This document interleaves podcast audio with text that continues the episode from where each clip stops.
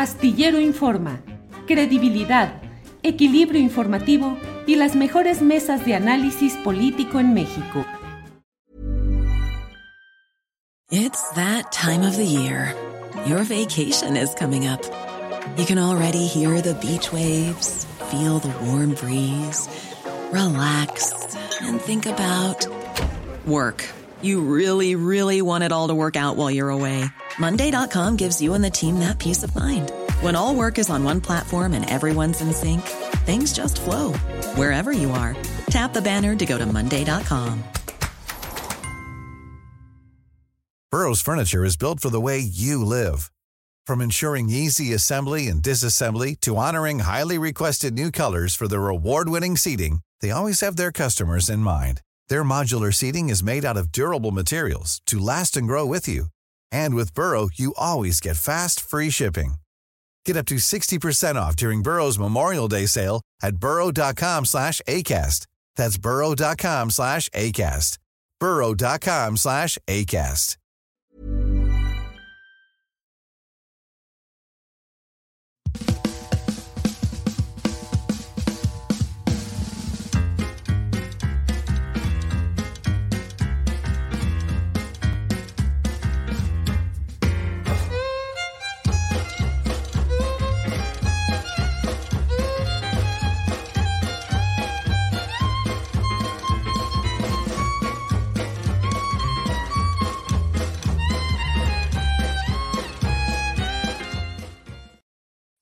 La una de la tarde, la una de la tarde en punto y ya estamos aquí en Astillero Informa. Gracias por acompañarnos en este viernes 15 de diciembre de 2023. Muchas gracias por acompañarnos. Tenemos como siempre mucha información, análisis, debate, recomendaciones de fin de semana en este viernes y la mesa del más allá. Así es que le invitamos a que nos acompañe y agradecemos que estén llegando de inmediato eh, internautas eh, de todo el país y de fuera del país que nos acompañan y envían sus comentarios. Les agradecemos su amabilidad. Así es que arrancamos de inmediato con mi compañera Alex Fernanda que nos tiene un resumen informativo. Alex, buenas tardes. Hola Julio, ¿cómo estás? Feliz viernes. Igualmente, feliz viernes. Alex, ¿qué nos tienes en este día? Julio, pues mira, vamos a comenzar con que el presidente Andrés Manuel López Obrador inauguró oficialmente el primer tramo del tren Maya que corre de Campeche a Cancún este viernes 15 de diciembre. Desde la conferencia de prensa matutina celebrada en Campeche, calificó la obra como magna y destacó que no hay ninguna así en la actualidad en el mundo. El que calificó como un día histórico señaló que el costo de los boletos no será muy elevado y ya instruyó a que estén por debajo del precio de un boleto de autobús reconoció a los trabajadores, a los ingenieros militares y a las empresas como Grupo Carso de Carlos Slim, la portuguesa Motengil, eh, Indy, eh, ICA y Alstom Bombardier, así como al pueblo de México. Y añadió que el 31 de diciembre se inaugurará el siguiente tramo que va a ir de Cancún a Palenque y a finales de febrero la última etapa para completar todo el circuito. Vamos a escuchar. Estamos inaugurando este tramo de Campeche a Cancún. Es una obra que en su totalidad comprende 1.500 1.554 kilómetros. Es una obra magna, no exageramos, si decimos que no hay una obra así en la actualidad en el mundo. Y se logró también en tiempo récord. Estas obras por lo general trascienden gobiernos. Es un tramo y estamos empezando. El 31 de diciembre es el siguiente tramo de Cancún a Palenque y a finales de febrero es todo. Pero se logró por el apoyo de la gente. Vamos a informar en su momento sobre la inversión que no gasto, porque también eh, no hay una obra así, con estos costos en el mundo. Y también decir que no fue crédito, que fue inversión pública. En el evento también participaron eh, la gobernadora Laida Sansores, los generales Luis Crescencio Sandoval, secretario de la Defensa Nacional, Oscar David Lozano Águila, que es el director de Tren Maya, y los representantes de las empresas constructoras, entre ellos Joao Padro Parriera, que es el representante de Motangil, Antonio Gómez García, director general de Grupo Carso, Manuel Muñoz Cano, director general de Asbindi Ferroviario, Guadalupe Phillips, directora general de Empresas ICA, y Maite Ramos, directora de Alstom México. Vamos a escuchar. Hoy la península y el sur estallan en aleluyas.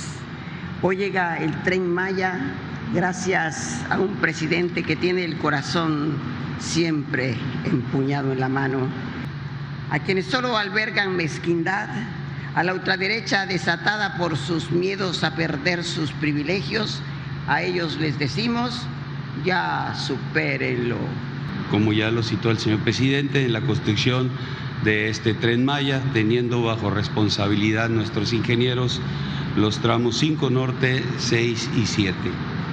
En suma, los trabajos efectuados en números gruesos representan la instalación de 1.846 kilómetros de rieles, más de 1.6 millones de durmientes, el empleo y operación de 7.550 máquinas especializadas, cerca de 3.620 kilómetros de canalizaciones, miles de soldaduras para unir los rieles y movilizar más de 69 millones de metros cúbicos de tierra para construir la vía férrea a través de la geografía de los estados de Campeche, Yucatán y Quintana Roo.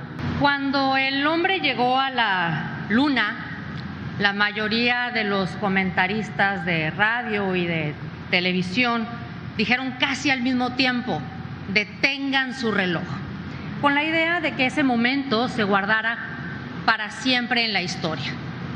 Yo me atrevería a decir lo mismo del día de hoy, 15 de diciembre del 2023. Detengan su reloj y guarden esa fecha para siempre.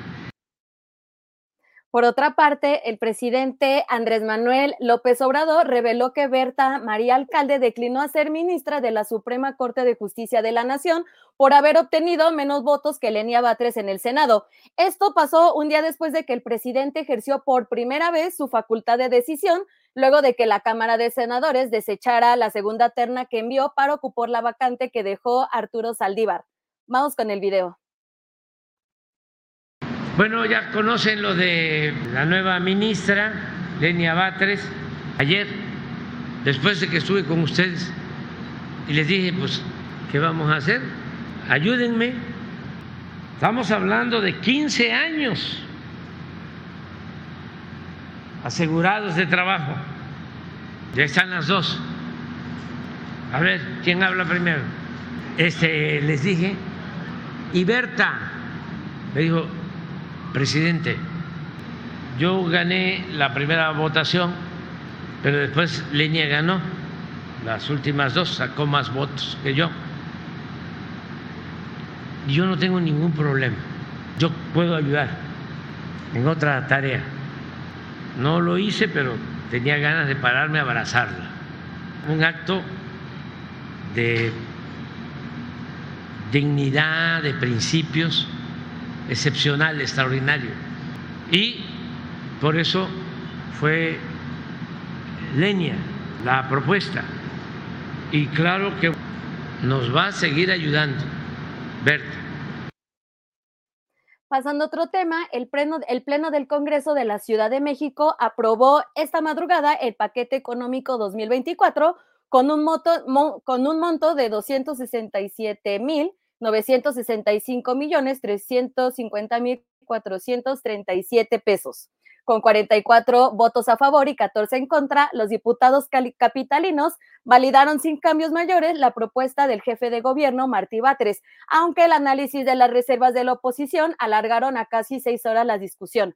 En redes sociales, el jefe de gobierno se, lo celebró e informó, eh, informó que esto permitirá a la capital del país destinar más recursos para atender las necesidades de la ciudadanía. Producción, el video, por favor. Hace unos minutos se aprobó el presupuesto en el Congreso de la Ciudad de México. Es un presupuesto con acento social, tiene más recursos para vivienda, comedores comunitarios, mejoramiento de las colonias, más recursos para el metro, más recursos para hacer el trolebús en los pedregales de Coyoacán, para las becas, para la seguridad ciudadana, para la protección civil, para todos los temas que le interesan a la ciudadanía. Y esta mañana el abogado de y esta mañana el abogado de Genaro García Luna, César de Castro, solicitó formalmente a la Corte de Distrito Este de Nueva York que anule el juicio del exsecretario de Seguridad Pública en tiempos de Felipe Calderón y realice uno nuevo basado en nuevas pruebas y por violaciones de procedimiento de los fiscales. En un documento de 70 páginas, De Castro argumenta que tienen evidencia nueva que desacredita la veracidad de lo dicho por los testigos y señala que en el juicio previo se validaron testimonios falsos de testigos, de testigos claves. Precisa que terminando el juicio por el que García Luna aún está en espera de sentencia programada para dictarse el próximo primero de marzo de 2024, distintas personas, principalmente exfuncionarios de Estados Unidos y México, se acercaron a proporcionarles información nueva, eh, quienes en el juicio habrían guardado silencio por temor a represalias. Entre ellos está citando a un alto exfuncionario del gobierno de Calderón, pero no ha precisado todavía el nombre. En juliastillero.com tenemos la información y los invitamos a leer la nota completa para que puedan conocer los seis argumentos de De Castro. Recordemos que García Luna fue declarado culpable por cuatro delitos relacionados con el narcotráfico y uno por engañar a la autoridad migratoria en febrero de este año. Y esto se está sumando a que la hermana de, Genaro García Luna, Gloria García Luna, quien fuera directora de prevención del delito en la extinta Secretaría de Seguridad Pública de Morelos, y su sobrino Edgar Anoa Rodríguez García fueron detenidos la noche del jueves en la ciudad de Cuernavaca por agentes de la Fiscalía General de la República. Están acusados de presuntos delitos de delincuencia organizada y operaciones con recursos de procedencia ilícita. Finalmente, para terminar esta sección, Emilio Lozoya, exdirector de Petróleos Mexicanos, pedirá hoy una audiencia para poder enfrentar las acusaciones por el caso Odebrecht en prisión domiciliaria. Su defensa, que está encabezada por el abogado Miguel Ontiveros, llegó esta mañana al reclusorio norte para buscar una audiencia y cambiar la medida cautelar de su cliente, quien lleva más de dos años en prisión preventiva justificada. Va a solicitar que se le coloque un brazalete electrónico, prohibición de salir de país y presentaciones periódicas ante un juez. Julio, regresamos contigo. Muy bien, muchas gracias, Alex Fernanda. Seguimos adelante en el programa. Gracias. Gracias, Julio.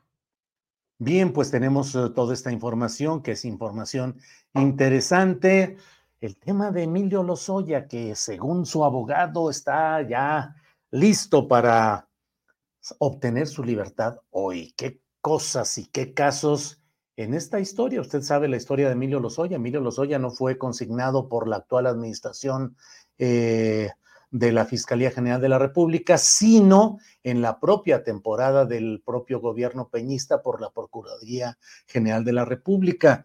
Y es un caso que ha sido muy complicado porque se ha mantenido un estatus pues de privilegio para el propio Emilio Lozoya, que primero estuvo prófugo, fue detenido, extraditado, llegó a México, no pisó la cárcel, pasó a, llevar su em, proceso eh, desde su domicilio, mm, teniendo la Ciudad de México eh, como prisión, digamos, como el punto del cual no debería de salir ni abandonar. Y eh, fue captado luego comiendo un lujosos platillos en un restaurante eh, de comida china, el Hunan de Lomas de Chapultepec.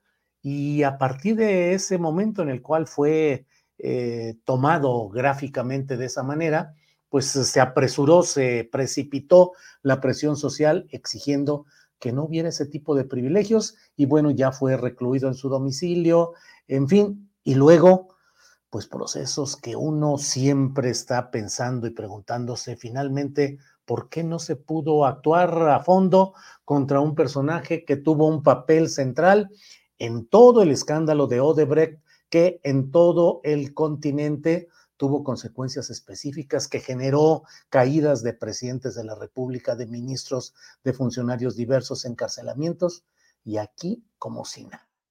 Así es que la eventual salida de los Soya de la cárcel no deja de ser sino una muestra de cómo con bufetes de, con despachos de abogados carísimos, con una serie de utilizaciones de los recovecos legales y con, no sé, con la amabilidad o con la eh, disposición eh, de autoridades, de elementos de las fiscalías, pues se permite que los uh, procesos no caminen adecuadamente, estén llenos de hoyos sembrados intencionalmente, de problemas, de nudos, que luego son explotados ante los jueces para decir, los abogados carísimos, aquí está el punto en el cual mi cliente debe salir libre o que no se demostró lo que ahí se le está acusando. Es uno de esos ejemplos terribles, pero bueno, pues seguimos eh, adelante con todo ello. Eh, y los que andan sueltos, los amiguitos de los Oya, como Carrera Panio y sus tíos y demás, dice Claudia Vera, es cierto, es Carrera Panizo, Carrera Panizo, que es otro ejemplo de esos que uno no entiende, simplemente ¿Qué es lo que sucede? Carrera Panizo, que fue uno de los socios, de los operadores, de los que activaron muchos de estos mecanismos, y ahí andan tranquilos como si nada, sin ningún problema. Adelante.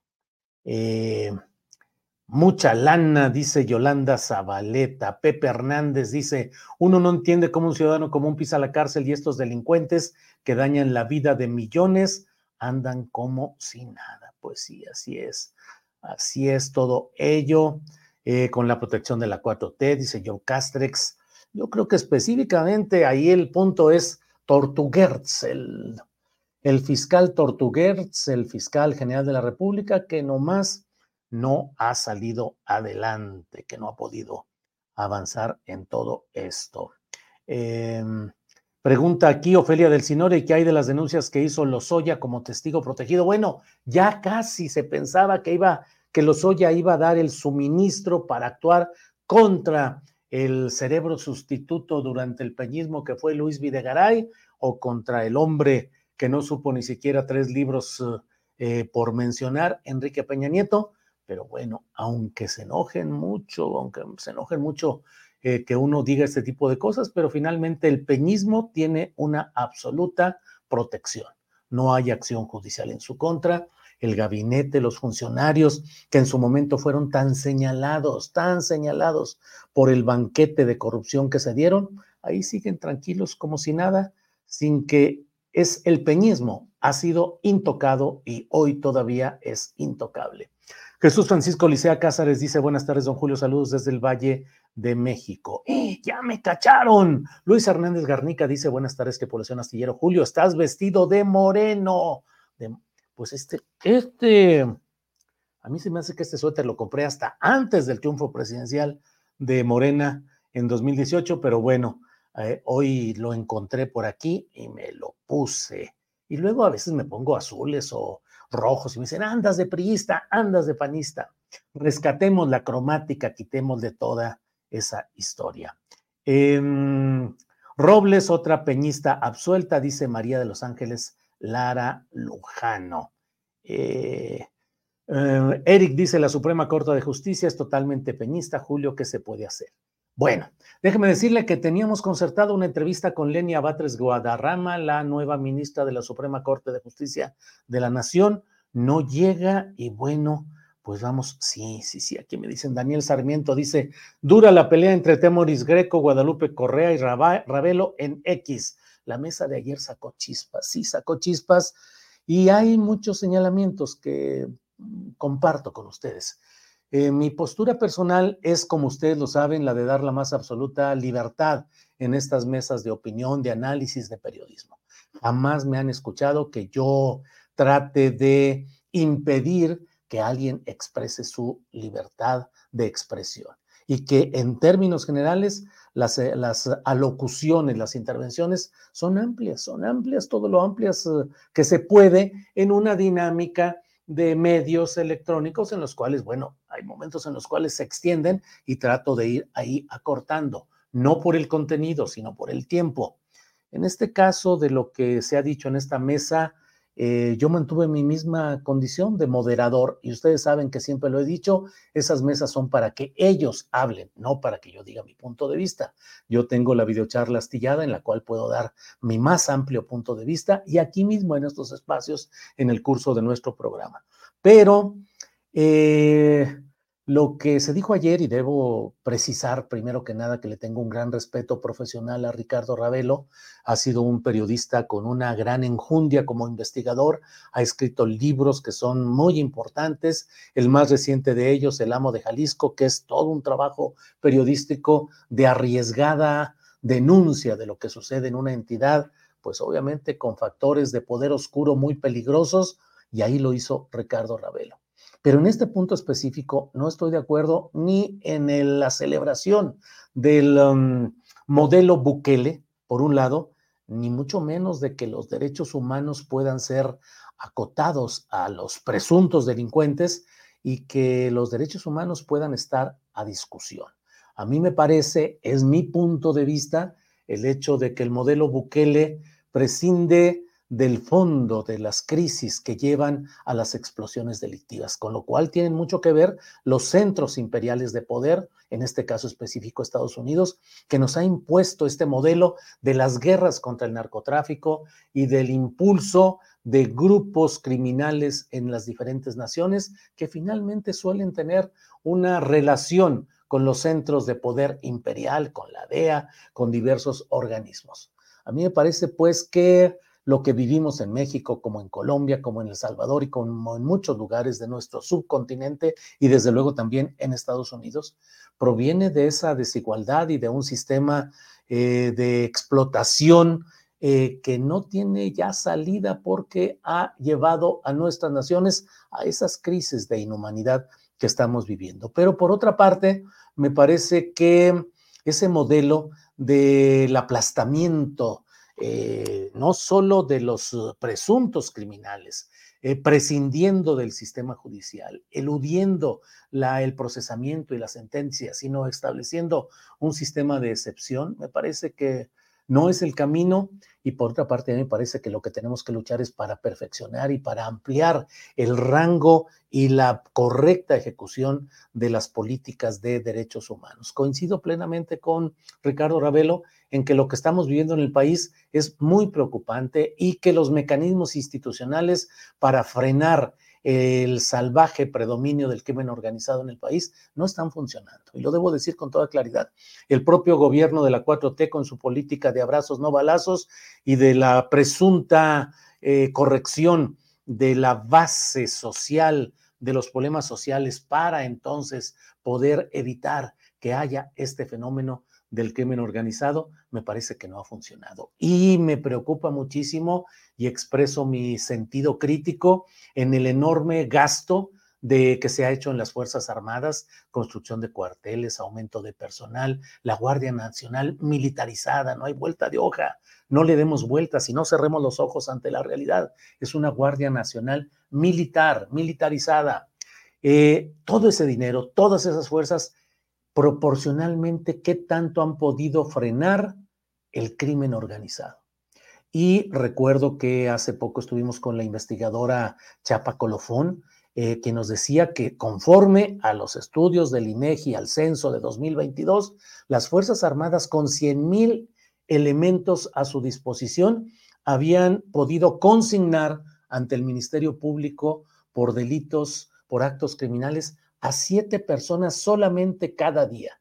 Siete personas nada más llegaron a ser consignadas en ese esquema. Eso quiere decir que hay una enorme impunidad, que hay una enorme prevalencia del crimen organizado. Y yo pregunto, ¿y entonces eh, la Guardia Nacional Militarizada y el enorme presupuesto y todo lo que hay, en qué queda en cuanto a la eficacia concreta? recuerda a Ricardo Ravelo y dice, la política son resultados y efectivamente no son solamente buenas intenciones, son resultados. Pero también eh, creo yo que tiene que irse al fondo del asunto, que tiene que entenderse cuál es ese armado de la política y del poder que nos ha llevado a circunstancias como las que hoy estamos padeciendo a lo largo y ancho del país. Eh, preciso pues que yo no estoy de acuerdo ni remotamente con el modelo Bukele, puede tener el efectismo de lo inmediato. Suele haber ese efectismo en lo inmediato.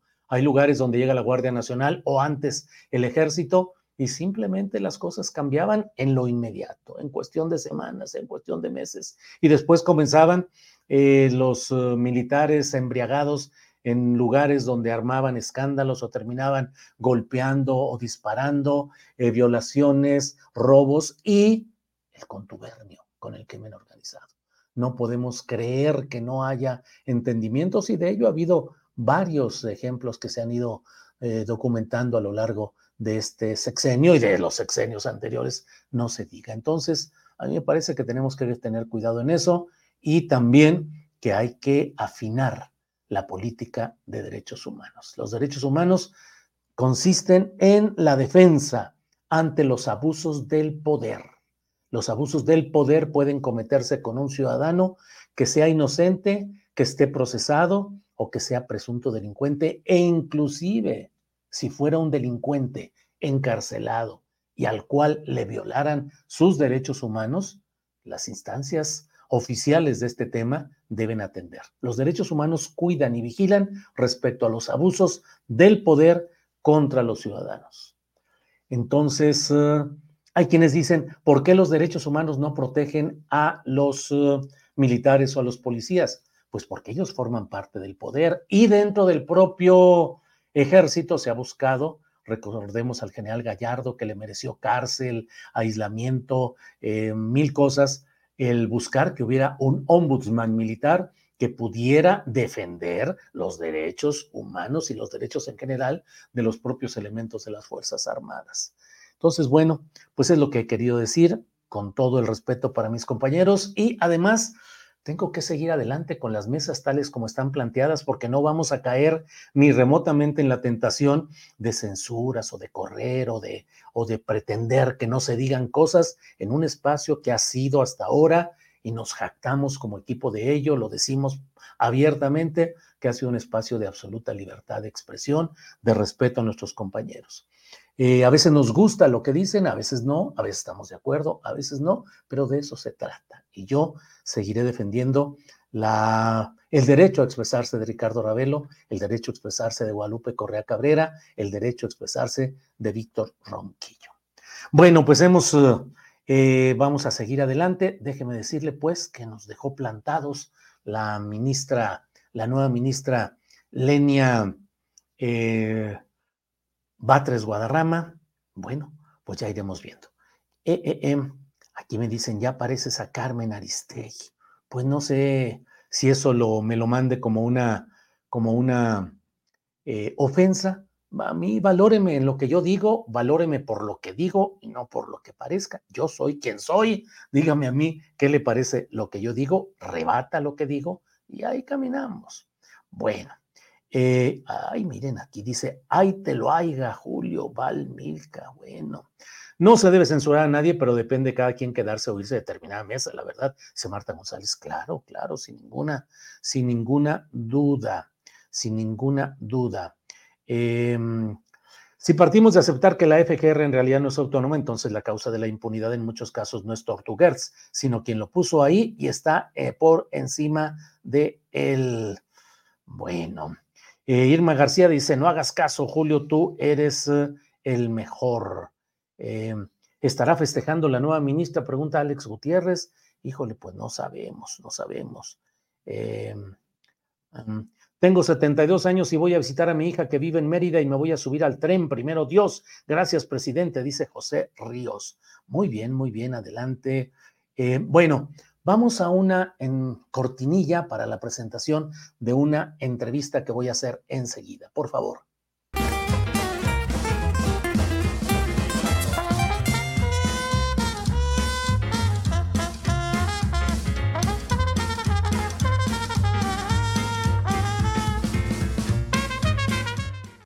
Bien, pues hoy tenemos la oportunidad de platicar con un invitado especial. Realmente me da mucho gusto que esté con nosotros Fabricio Mejía, eh, que es eh, em, escritor, eh, analista, articulista.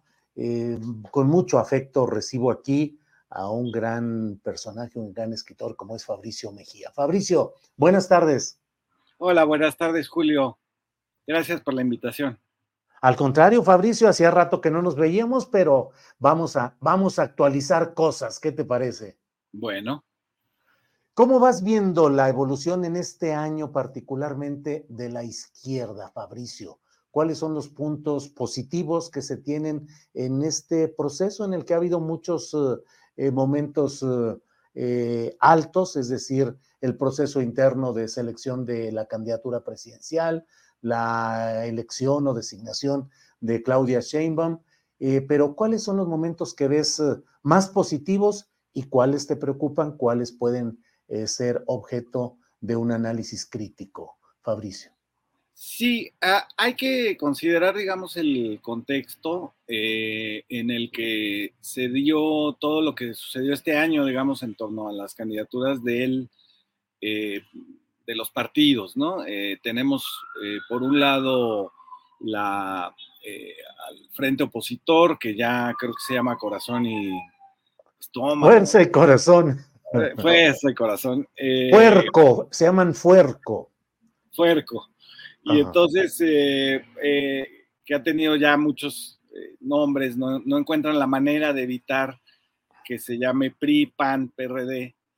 Eh, y esto es muy significativo, digamos, eh, porque en realidad eh, cuando viene la elección del 2018, eh, una de las cosas que suceden y que no notamos de inmediato fue la caída del, régimen de partidos. Se derrumba el régimen de partidos en México, que son estos partidos como el PRI y el PAN que tienen 90 años, 80 eh, años eh, y que no han tenido una reformulación, simplemente han fluido con, los acontecimientos y eh, tienes este movimiento de, izquierda que es el, electoral, que es Morena, y este año, digamos, por un lado, el Fuerco decide eh, saltarse sus propias eh, normas. ¿Tú te acuerdas que tenían todo un procedimiento que había anunciado Alito Moreno del PRI,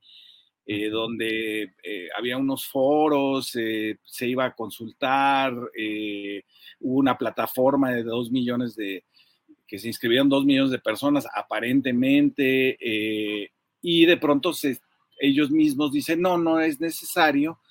es Xochitl la candidata, que era una cosa que el, presidente López Obrador había dicho como dos meses antes, y eh, imponen, digamos, a, la candidata y eh, rompen su propia lógica, hay renuncias, eh, se empieza un poco a desbaratar la nómina de los partidos y eh, el problema ahí es que no tienen una reformulación como, como institución, digamos, ¿no? Eh, carece de legitimidad.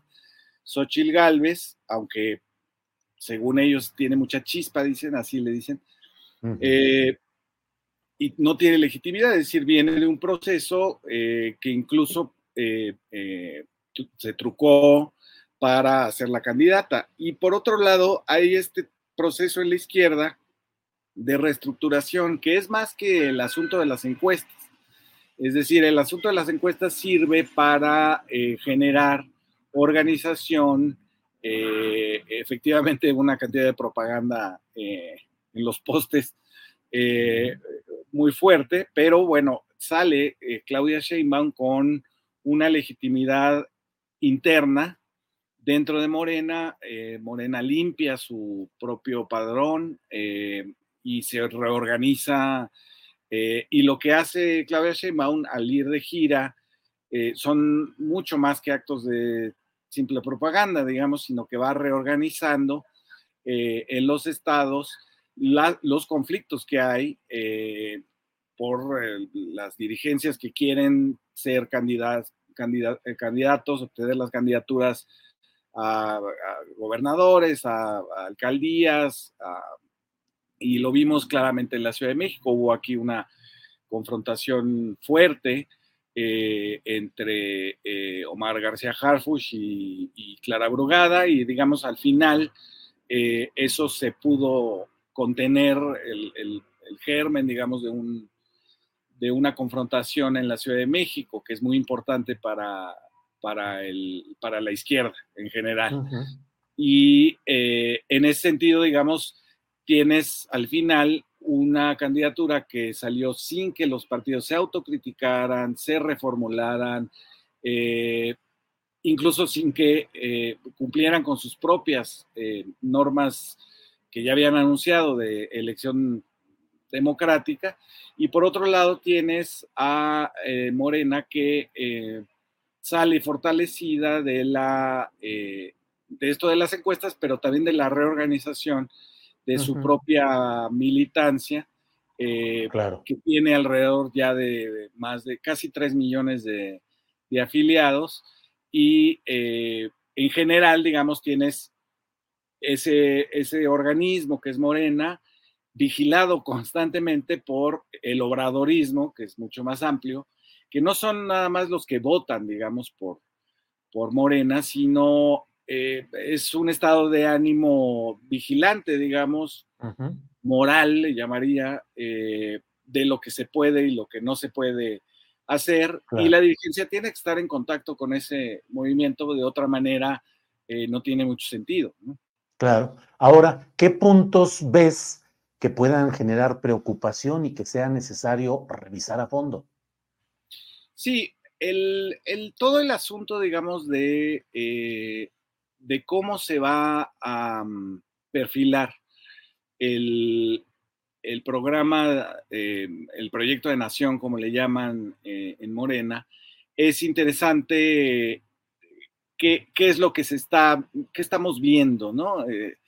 yo le decía hace poco a una amiga, tú tanto que estudiaste a, Gramsci y no ves cuando se construye un, bloque hegemónico, ¿no? Eh, el bloque hegemónico, bueno, así en general, digamos, son eh, eh, fuerzas que por sí mismas, digamos, no pueden imponer un proyecto, pero se alían, digamos, en la parte que están de acuerdo. Entonces, el asunto es que Morena tiene un proyecto de nación que salió eh, de adentro del partido, que luego fue consultado de una manera que a mí no, me quedó muy clara eh, cómo fue eso, eh, pero bueno, ahí hay un sustento de decir de aquí no nos movemos, digamos, este es nuestro, nuestro piso básico. Y después otros grupos son invitados, ¿no? Que es eh, notablemente eh, Juan Ramón de la Fuente o Javier Corral o eh, la gente, los doctores, estos muy connotados médicos, Rosaura Ruiz, etcétera, junto con otros que son más claramente de izquierda, como Lorenzo Meyer o, Violeta Vázquez Rojas. Entonces, y la idea, digamos, es, si ustedes aceptan este piso, vamos a ver qué más se propone. ¿Qué es lo que quiere decir esto? Bueno, también que hay una reorganización de otro tipo de eh, apoyos que no son militantes, que no son, eh, pero que están básicamente de acuerdo en la lucha contra la corrupción, el primero los pobres, eh, todos estos elementos. Y eso ha generado críticas, ha generado cierto malestar de una parte, por eso me refería yo al movimiento que vigila, porque el movimiento que vigila pues, es un movimiento moral, es un movimiento de esto está bien, esto está mal, eh, y el otro movimiento es un movimiento político, es decir, es ir articulando en torno a ese primer proyecto de nación otras posibilidades claro. Eh, para jalar, digamos, este, otros sectores, ¿no? Ahí tienes eh, este, los foros, estos primeros que ya hubo de educación, eh, que se organizan ya con gente de la UNAM, que había estado como un poco marginada de, del, proyecto, y eso genera efectivamente una hipervigilancia de todos, de decir, ¿por qué Javier Corral es el encargado de, la corrupción? ¿no? Pero no solo eso, ¿no? Eh, eh, Fabricio, hay también muchos aspirantes que se van perfilando a candidaturas al Senado y a diputaciones federales que hace meses, o algunos hasta hace semanas, eran contrarios a la 4T y al movimiento obradorista o de Morena, y ahora van a ser candidatos. ¿Qué opinas de esa irrupción de cuadros de reciente pripanismo adverso a la 4T y que ahora van a ser candidatos? Sí, está el trauma de Lili Telles, ¿no? Eh, o Germán Martínez. Eh, Entre otros. Que fueron, lo que, lo, que, lo que quiero decir es que ese bloque hegemónico no es nuevo, digamos, eh, es uno que también formó López Obrador, con distintas figuras, digamos, de, que vienen de la centro derecha, ¿no? o del empresariado, como el caso de Alfonso Romo, o claramente de la derecha, como fue el caso de Lili Telles y Germán Martínez, que después resultaron un desastre, no solamente porque eh, al final no estaban de acuerdo con lo básico, sino porque también la manera en que hacen política es, eh, yo no la comparto, pues es, una cosa estridente, mediática, que no va a ninguna parte, pero eh, hay preocupación efectivamente de esto. Ahora, hay que pensar también eh, yo siempre que oigo estas, estas críticas, digo, yo mismo de pronto me sorprendo de que estos eh, personajes salten, pero también hay que pensar en que em, la gente, digamos, los sujetos políticos no son, no están dados, pues, no, no están pringados porque vienen del PRI o del PAN y entonces hay algo en su estructura mental, su comportamiento, que ya es priista o panista. Y aquí de lo que se trata es de que si están de acuerdo con, la, con lo básico, eh, pueden eh, entrar a competir. Ha habido este caso, digamos, o varios casos de, de priistas que no pueden entrar porque no se, no se afilian a Morena, no están en la, en la, en la estructura de Morena y entonces entran por el verde, ¿no? Eh, y finalmente no han, ninguno ha ganado la, encuesta. Eh, tienes eh, esa, esa, esa, posibilidad, digamos, de que el PRI se cuele por ahí. pero de lo que hay que hablar es de qué va a pasar con toda esa gente que se dedica a la política, que viene del PRI y del PAN, cuando sus partidos están viniendo abajo eh, ¿a qué se va a dedicar? Yo les propongo que se dediquen a otra cosa, pero muchos de ellos, eh, pues es lo que han hecho toda su vida, entonces quieren eh, entrar. Reconstituirse adentro de Morena, lo cual fue uno de los pecados fuertes del PRD. Fue uno de los pecados del PRD. Si tomas en cuenta, digamos, que fue, digamos, tomada la dirigencia por este tipo de personajes. Aquí creo que están acotados por la, no solamente por el, las figuras del obradorismo dentro, eh, como son Citlali o Martí Batres o la propia Claudia Sheinbaum, sino eh, por eh, que el movimiento es vigilante de lo que se hace. Y creo que la demostración es lo de Omar García Harfuch, es decir, ahí hubo eh, una crítica fuerte del obradorismo a lo que se pretendía hacer y finalmente no se hizo, porque eh, también hay que entender que eh, el partido Morena, pues ah, se tiene que mover en esas aguas llenas de, críticas, de sospechas, de, y, no infundadas, efectivamente. Digo, si pensamos en Lili Telles, pues no, no son infundadas de que eso puede ocurrir eh, cuando lo haces. Ahora, no puedes eh, prohibir, digamos, la entrada de nadie, eh, eso no, ningún partido lo hace. Hubo un tiempo en que el PAN hacía eso, ¿no? Tenía una cosa como, había aspirantes y se les evaluaba, y, etcétera, pero ya no lo tiene. Era el único.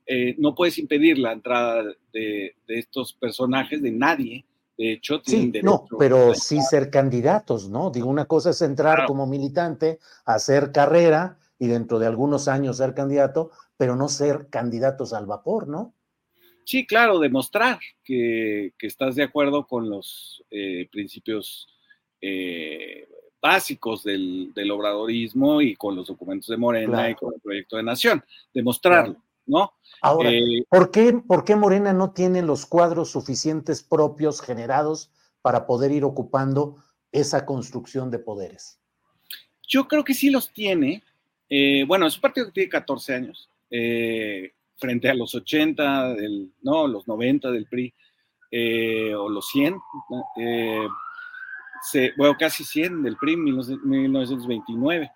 Eh, y no, no, yo creo que los tiene. Hay gente joven, que yo consideraría joven con respecto a mí, que están ahí y que les toca, la verdad es que gente como nosotros que hemos estado tantas décadas, ¿no? Eh, luchando contra el partido único, luchando contra la ideología de la derecha, etcétera, ya estamos un poco cansados y eh, a mí me da gusto que, haya gente como, como Renata Turrent, como Andrea Chávez, como eh, esta muchacha, me parece que se llama Camila Martínez, ¿no? que está ahí haciendo una campaña en la Vento Juárez, es decir, e, este tipo de, jóvenes, que además son mujeres, me parece súper importante eh, que se abran espacios para, para la participación de las, de las mujeres. Creo que ahí viene un enorme cambio de la política mexicana eh, que no, no, no, se había visto, incluso cuando ves, eh, yo estaba revisando las, estas imágenes que puso Claudia Sheinbaum en su, en su documental biográfico, sobre el, eh, un, movimiento en el que yo participé, el, Consejo Estudiantil Universitario, que hizo la huelga en el 87 en la UNAM, eh, ves pocas mujeres. Eh, éramos puros machines ahí todavía. Y si revisas el 68, híjoles, ahí está todavía más sesgado el asunto de género. Pero, digamos, ha habido un avance importante creo que hay un, incluso un jalón, digamos, de, eh, de, participación de mujeres y creo que ellas son las que van a, hacer el, el, partido. Sí, bien, pues eh, Fabricio, te agradezco mucho la posibilidad de revisar tantitito de lo mucho que, que, va sobre este tema. Eh, has entrado como a este espacio de dirigir un, un esfuerzo de análisis y de información en sentido común que tiene entrevistas, noticias, columnas.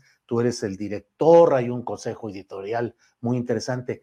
¿Cómo, para ir cerrando esta plática, Fabricio, cómo ves eh, em, la construcción de espacios alternativos eficaces frente al predominio, te pregunto si sigue ese predominio, de los medios convencionales de comunicación?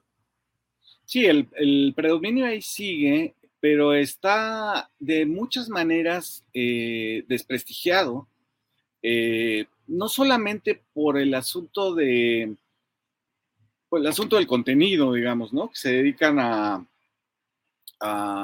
no solamente a falsear información, sino a proteger sus propios intereses. Esa sospecha sobre los intereses que los medios corporativos tienen, ¿no? Que son dueños de carreteras, de hospitales, de distribuidoras de medicinas, de, es decir, esto que, se dio en el neoliberalismo, donde los medios ya son nada más una, un arma, se utilizan como un arma de los corporativos para ganar eh, contratos y presionar funcionarios, etcétera. Eso que se dio eh, también se está viniendo poco a poco abajo, pero también hay un asunto de que tiene que ver eh, con la forma, ¿no? De alguna manera, lo que tú haces, lo que hacen Álvaro y Páez, lo que, ¿no? esta cosa por internet, digamos, es mucho más cercana o se percibe como más cercana, como más verdadera, como más documentada en algunos casos, y es, digamos, el, el nuevo la nueva manera de, informar, ¿no? Y esta, la revista Sentido Común, nosotros lo hicimos eh, básicamente porque no se, no se puede todavía eh, discutir con la otra parte. Es decir, si quieres plantear un debate serio, eh, en cierta manera académico, con la otra parte no hay con quién discutir, ¿no? La otra, el frente opositor está lleno de, de estridencia, de noticias falsas, de repetición, de una posverdad que nadie vive. Eh, y dijimos, bueno, vamos a discutir entre nosotros, eh, porque tenemos, hay una variedad bastante grande en la izquierda de lo que se debe hacer, lo que no se debe de hacer, lo que se puede, eh, y hacia dónde ir, ¿no? En temas tan álgidos como seguridad, por ejemplo, o salud, que son temas donde hay muchas posiciones en la izquierda. dijimos, bueno, vamos a hacer eso.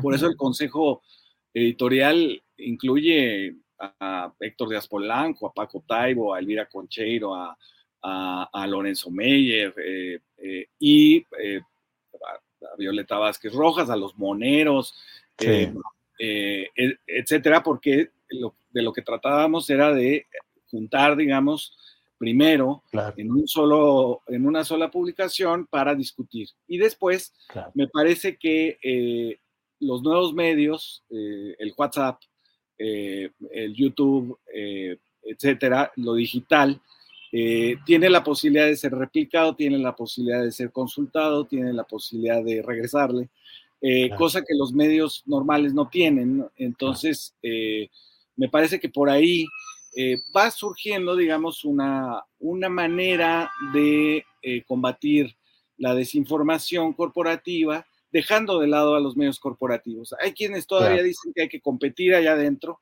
Eh, yo respeto esa posición, pero creo que las cosas van por otro lado. Pues Fabricio, como siempre, te agradezco mucho la amabilidad de que estés con nosotros. Te enviamos un gran abrazo y seguimos en contacto. Un abrazo, querido Julio. Feliz año. Igualmente, hasta luego. Gracias.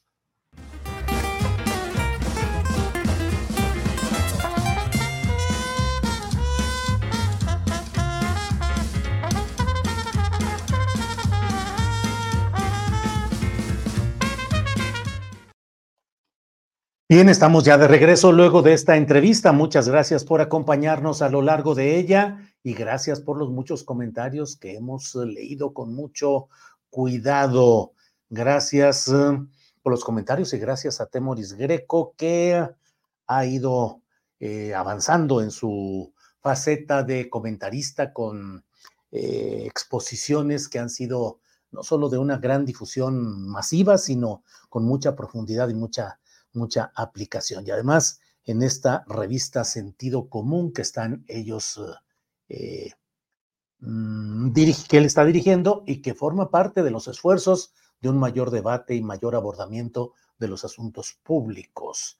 Eh, muy bien, Fabricio, dice Emma Cerón. Em, que dice Yolanda Zabaleta, Rafael Gómez es una revista llamada Sentido Común. Así es. Bueno, ya no supe ni qué hice por aquí. Déjeme salir del chat privado, dice comentarios. Bueno, pues muchas gracias a todos ustedes. Eh, hoy he estado leyendo, entre otros temas eh, relevantes de este día, lo relacionado con el jaloneo que hay respecto a los nombramientos pendientes, tanto en el Tribunal Electoral, donde faltan dos magistrados, son siete o deben ser siete, solo quedan cinco, traen pleitos internos muy fuertes y en términos generales significa un riesgo, tanta incertidumbre en todo ese terreno. Pero quiero llamar la atención acerca de cómo hemos entrado ya a una nueva fase de la batalla política electoral institucional. Estamos ya en una etapa que yo denominaría la etapa de la batalla legislativa y judicial rumbo a lo electoral, porque de pronto, aunque a veces no lo, no lo percibe uno eh, con toda la, eh, el, en el conjunto, en el conjunto que significa, en el fondo estamos en presencia de esta disputa por nombramientos y por el funcionamiento de ciertas instituciones, que válido es decirlo, varias de esas instituciones fueron diseñadas y eh, definidas a partir de los criterios políticos que quedaron atrás en 2018. No se puede olvidar ni se puede obviar que en 2018 hubo una avalancha de votos, una profusión de votos que buscaron consolidar una nueva forma de hacer la política y la vida institucional. Ese mandato sigue vigente porque finalmente a estas alturas el propio presidente de la República, cuando otros eh, ocupantes de la silla presidencial eh, pues andaban naufragando entre un montón de problemas de popularidad acusados. Digo, no, no vayamos tan lejos con lo que sucedió al final de su mandato con Enrique Peña Nieto. Bueno, pues el presidente López Obrador mantiene popularidad y mantiene manejo y control de la vida política y la vida institucional.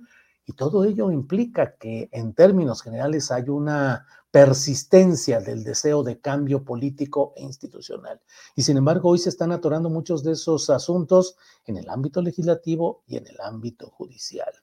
Hay conflictos por eh, hoy al interior, es decir, los órganos colegiados hoy están expresando esa diversidad de opiniones de una manera más marcada, llegando al choque, llegando incluso en algunos casos al estancamiento o la parálisis en la acción institucional debido a esos problemas internos. En estos momentos están incluso discutiendo en el Instituto Nacional Electoral, en su Consejo General, el hecho de que faltan varios nombramientos importantes, particularmente el que se defina ya, el que es el nombramiento clave, el del secretario de Ejecutivo. Recuérdese toda la historia del mundo Jacobo Molina, que era el secretario ejecutivo del Consejo General del Instituto Nacional Electoral y que tenía el verdadero poder, el control administrativo, operativo.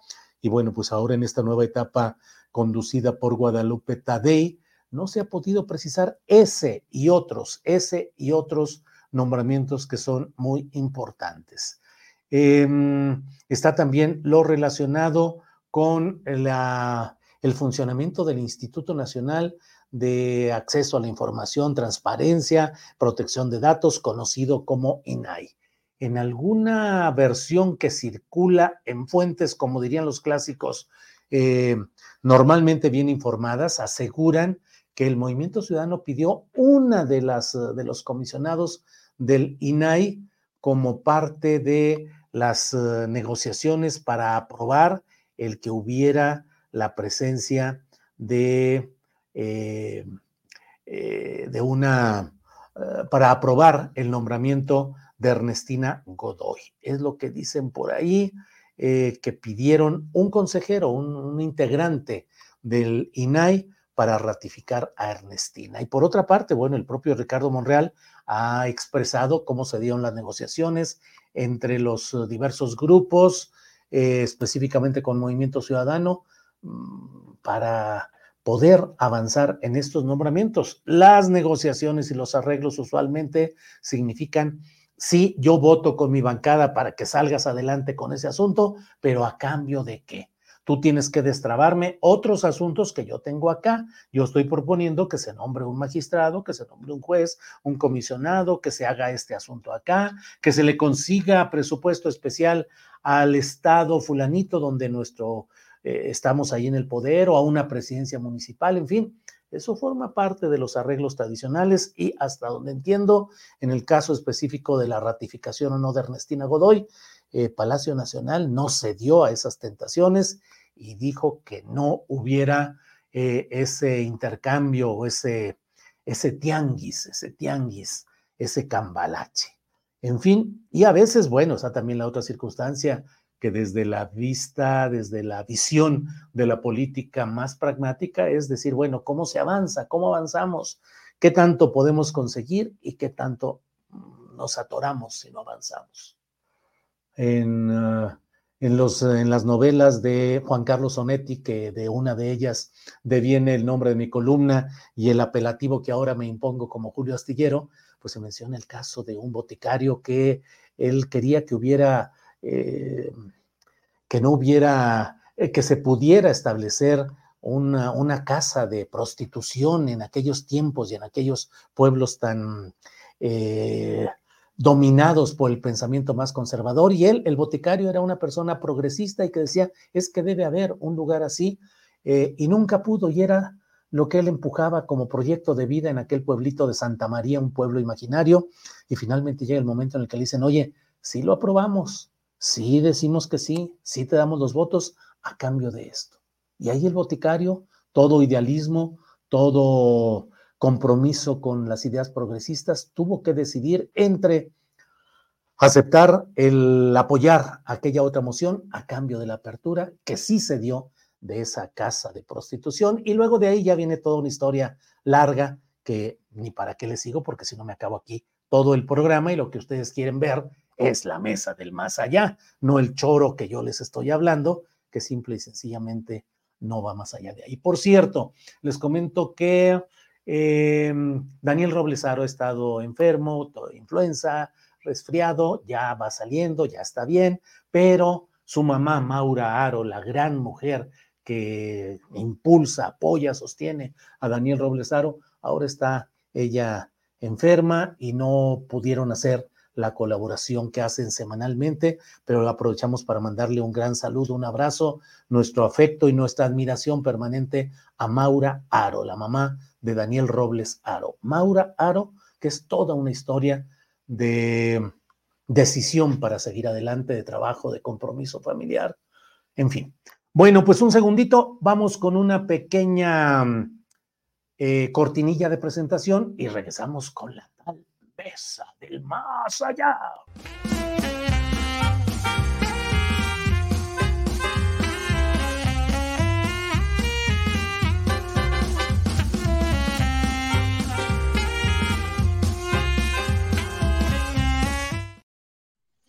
Esta es la mesa del más allá. ¿Cómo están? ¿Cómo están? Ana Francis, ¿y ahora qué? ¿Por qué estás Desmañana, ¿Cómo se dice desmañanada? No, desvelada. Muy tarde, Julio, a las seis de la mañana salí de ese congreso, a las seis. Y, ah, llegué a las ocho y media de la mañana del día anterior. Ocho y media de ayer, jueves llegaste y saliste hoy viernes a las seis. Ajá. Ya, ya sé. Tengo que quejar por tu gramática. Aguántense, espérense, no estoy tan peinada, ni modo. Pero ya sé que así es esta chamba y, me contaron unas historias, eso sí, el chisme, Julio, mira, este, hartas historias de que luego eran seis días así, no sé qué, ajá, a mí me toca un día o dos al año de estos, pero yo soy un, yo soy un osito que se duerme a las diez de la noche. Híjole, híjole. Horacio Franco, buenas, sí, perdón, perdón, Ana. No, no, ya es. Horacio Franco, buenas tardes. Queridos, muy buenas tardes, hora del público, queridísimo. Pues sí, yo, yo por eso nunca quise ser diputado ni nada, para que me hicieran eso. Yo a la hora que tú te costaste, yo ya tenía dos horas de levantar y estaba estudiando. No, yo no puedo, no puedo desvelarme. por eso traes esa carita, pobrecita. Y con el frío además, qué horror, ¿verdad? Que no se calienta uno. Iba yo bien tapada, llevaba yo buen chipiturco, buena térmica, eso sí. Muy bien. Fíjate que yo a veces veo las fotografías que mis colegas eh, suelen tomar donde algunos legisladores se quedan dormidos y digo, bueno, en sesiones tan largas, si yo fuera diputado y estuviera ahí, a mí se me hace que a las 11 de la noche me dormía y a las 6 de la mañana me despertaba, pasara lo que pasara, yo me quedaría nomás con una manita en automático para ir votando a favor eh, cuando fuera necesario, así. Fíjate que en el salón de Morena, que tenemos un salón, de, ¿no?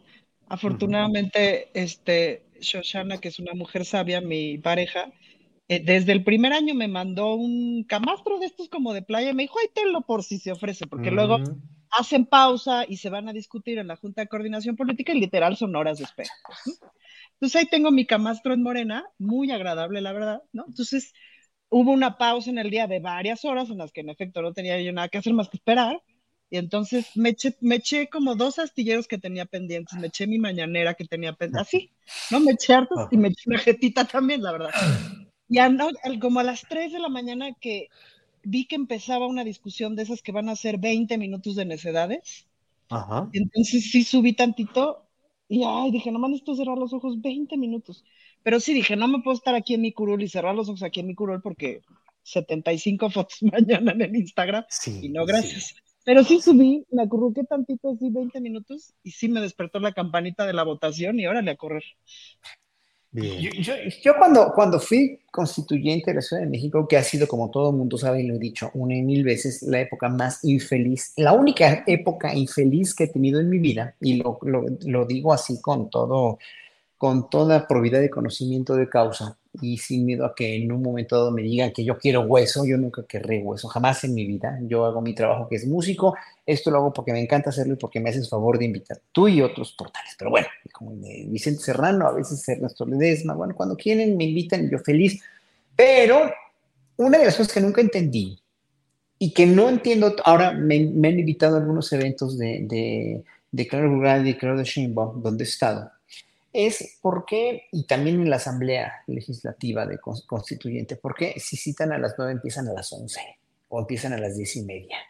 O sea, es una, es un, como, como, como costumbre. Yo entiendo que la gente tiene que llegar y, todo, pero en la, en la constituyente nos citaban a las nueve y los diputados que estaban dobleteando ruinmente que no cobraba, o sea, nadie cobramos, de nosotros nadie cobramos en esa asamblea, pero los diputados que estaban ahí no, no querían pedir permiso para, no, para seguir disfrutando su sueldo, y si citaban a las nueve, las sesiones del pleno empezaban a las once y media, doce, o cuando llegaran, o se les ocurriera llegar a los diputados de, de, de, de este, que tenían, sobre todo a los del PRI, del PAN, ¿eh? y, y, también algunos del PRD, que, este, que estaban dobleteando, que acabamos su sesión en, la, en las cámaras, en la de senadores o en la de diputados, y llegaban a las 11 o 12 y ahí tienes a sus imbéciles como yo esperando desde las 9 era, una, era de veras una cuestión de respeto al tiempo. Digo, cuando yo tengo un concierto, el concierto empieza siempre, casi siempre puntual, ¿no? Si está a las 8, la función del cine empieza a, esa hora. Digo, hay muchos cortos en el cine y todo lo que quieran, pero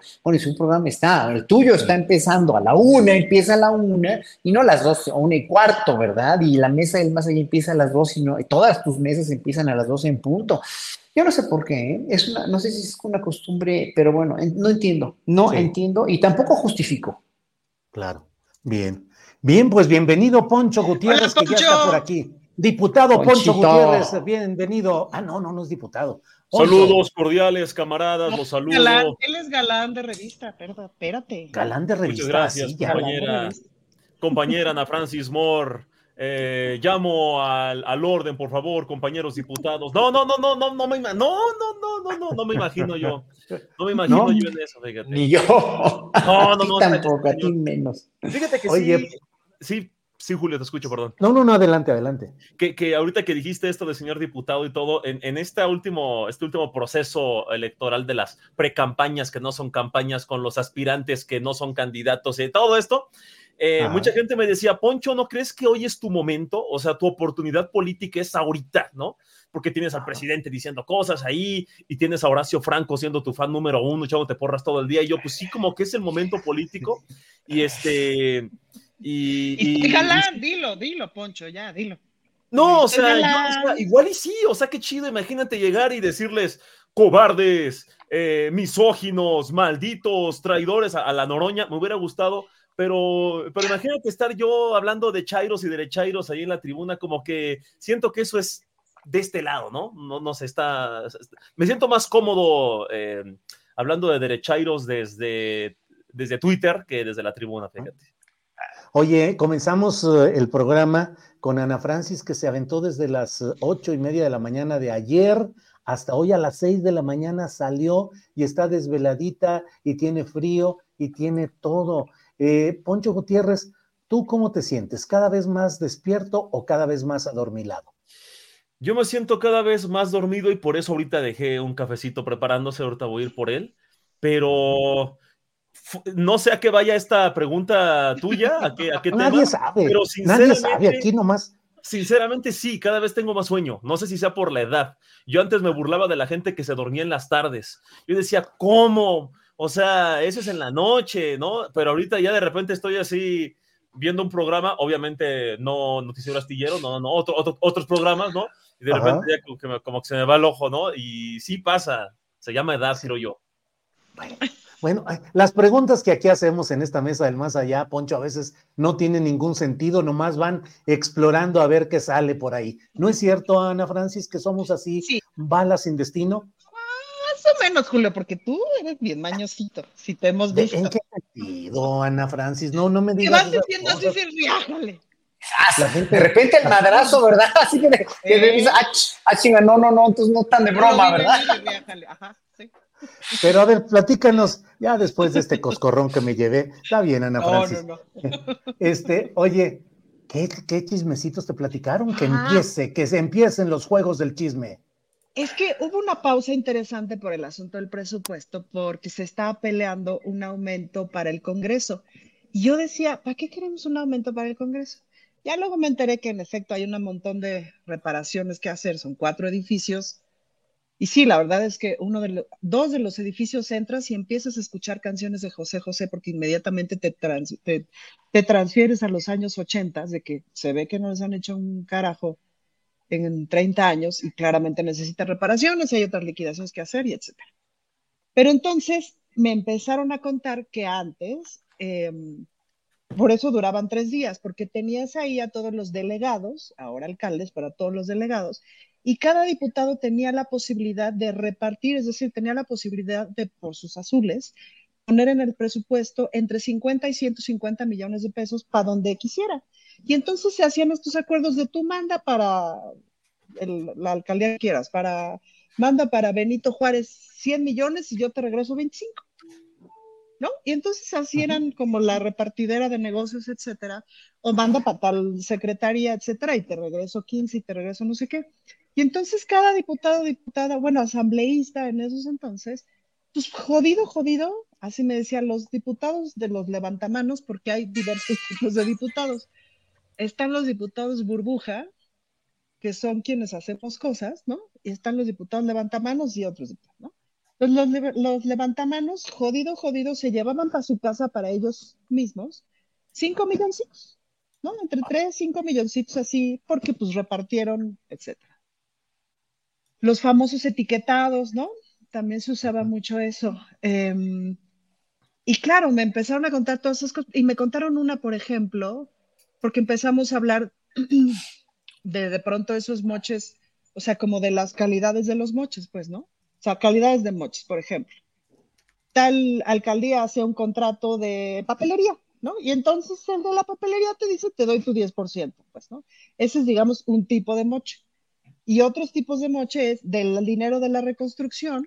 eh, tengo, eh, me venden unas casas prefabricadas, equipadas, no sé qué, con todo el lavadora y todo adentro, no sé qué, en 300 mil pesos, pero yo se las meto al presupuesto en 600 mil pesos y son 100 mil pesos para mí de cada casita de la reconstrucción.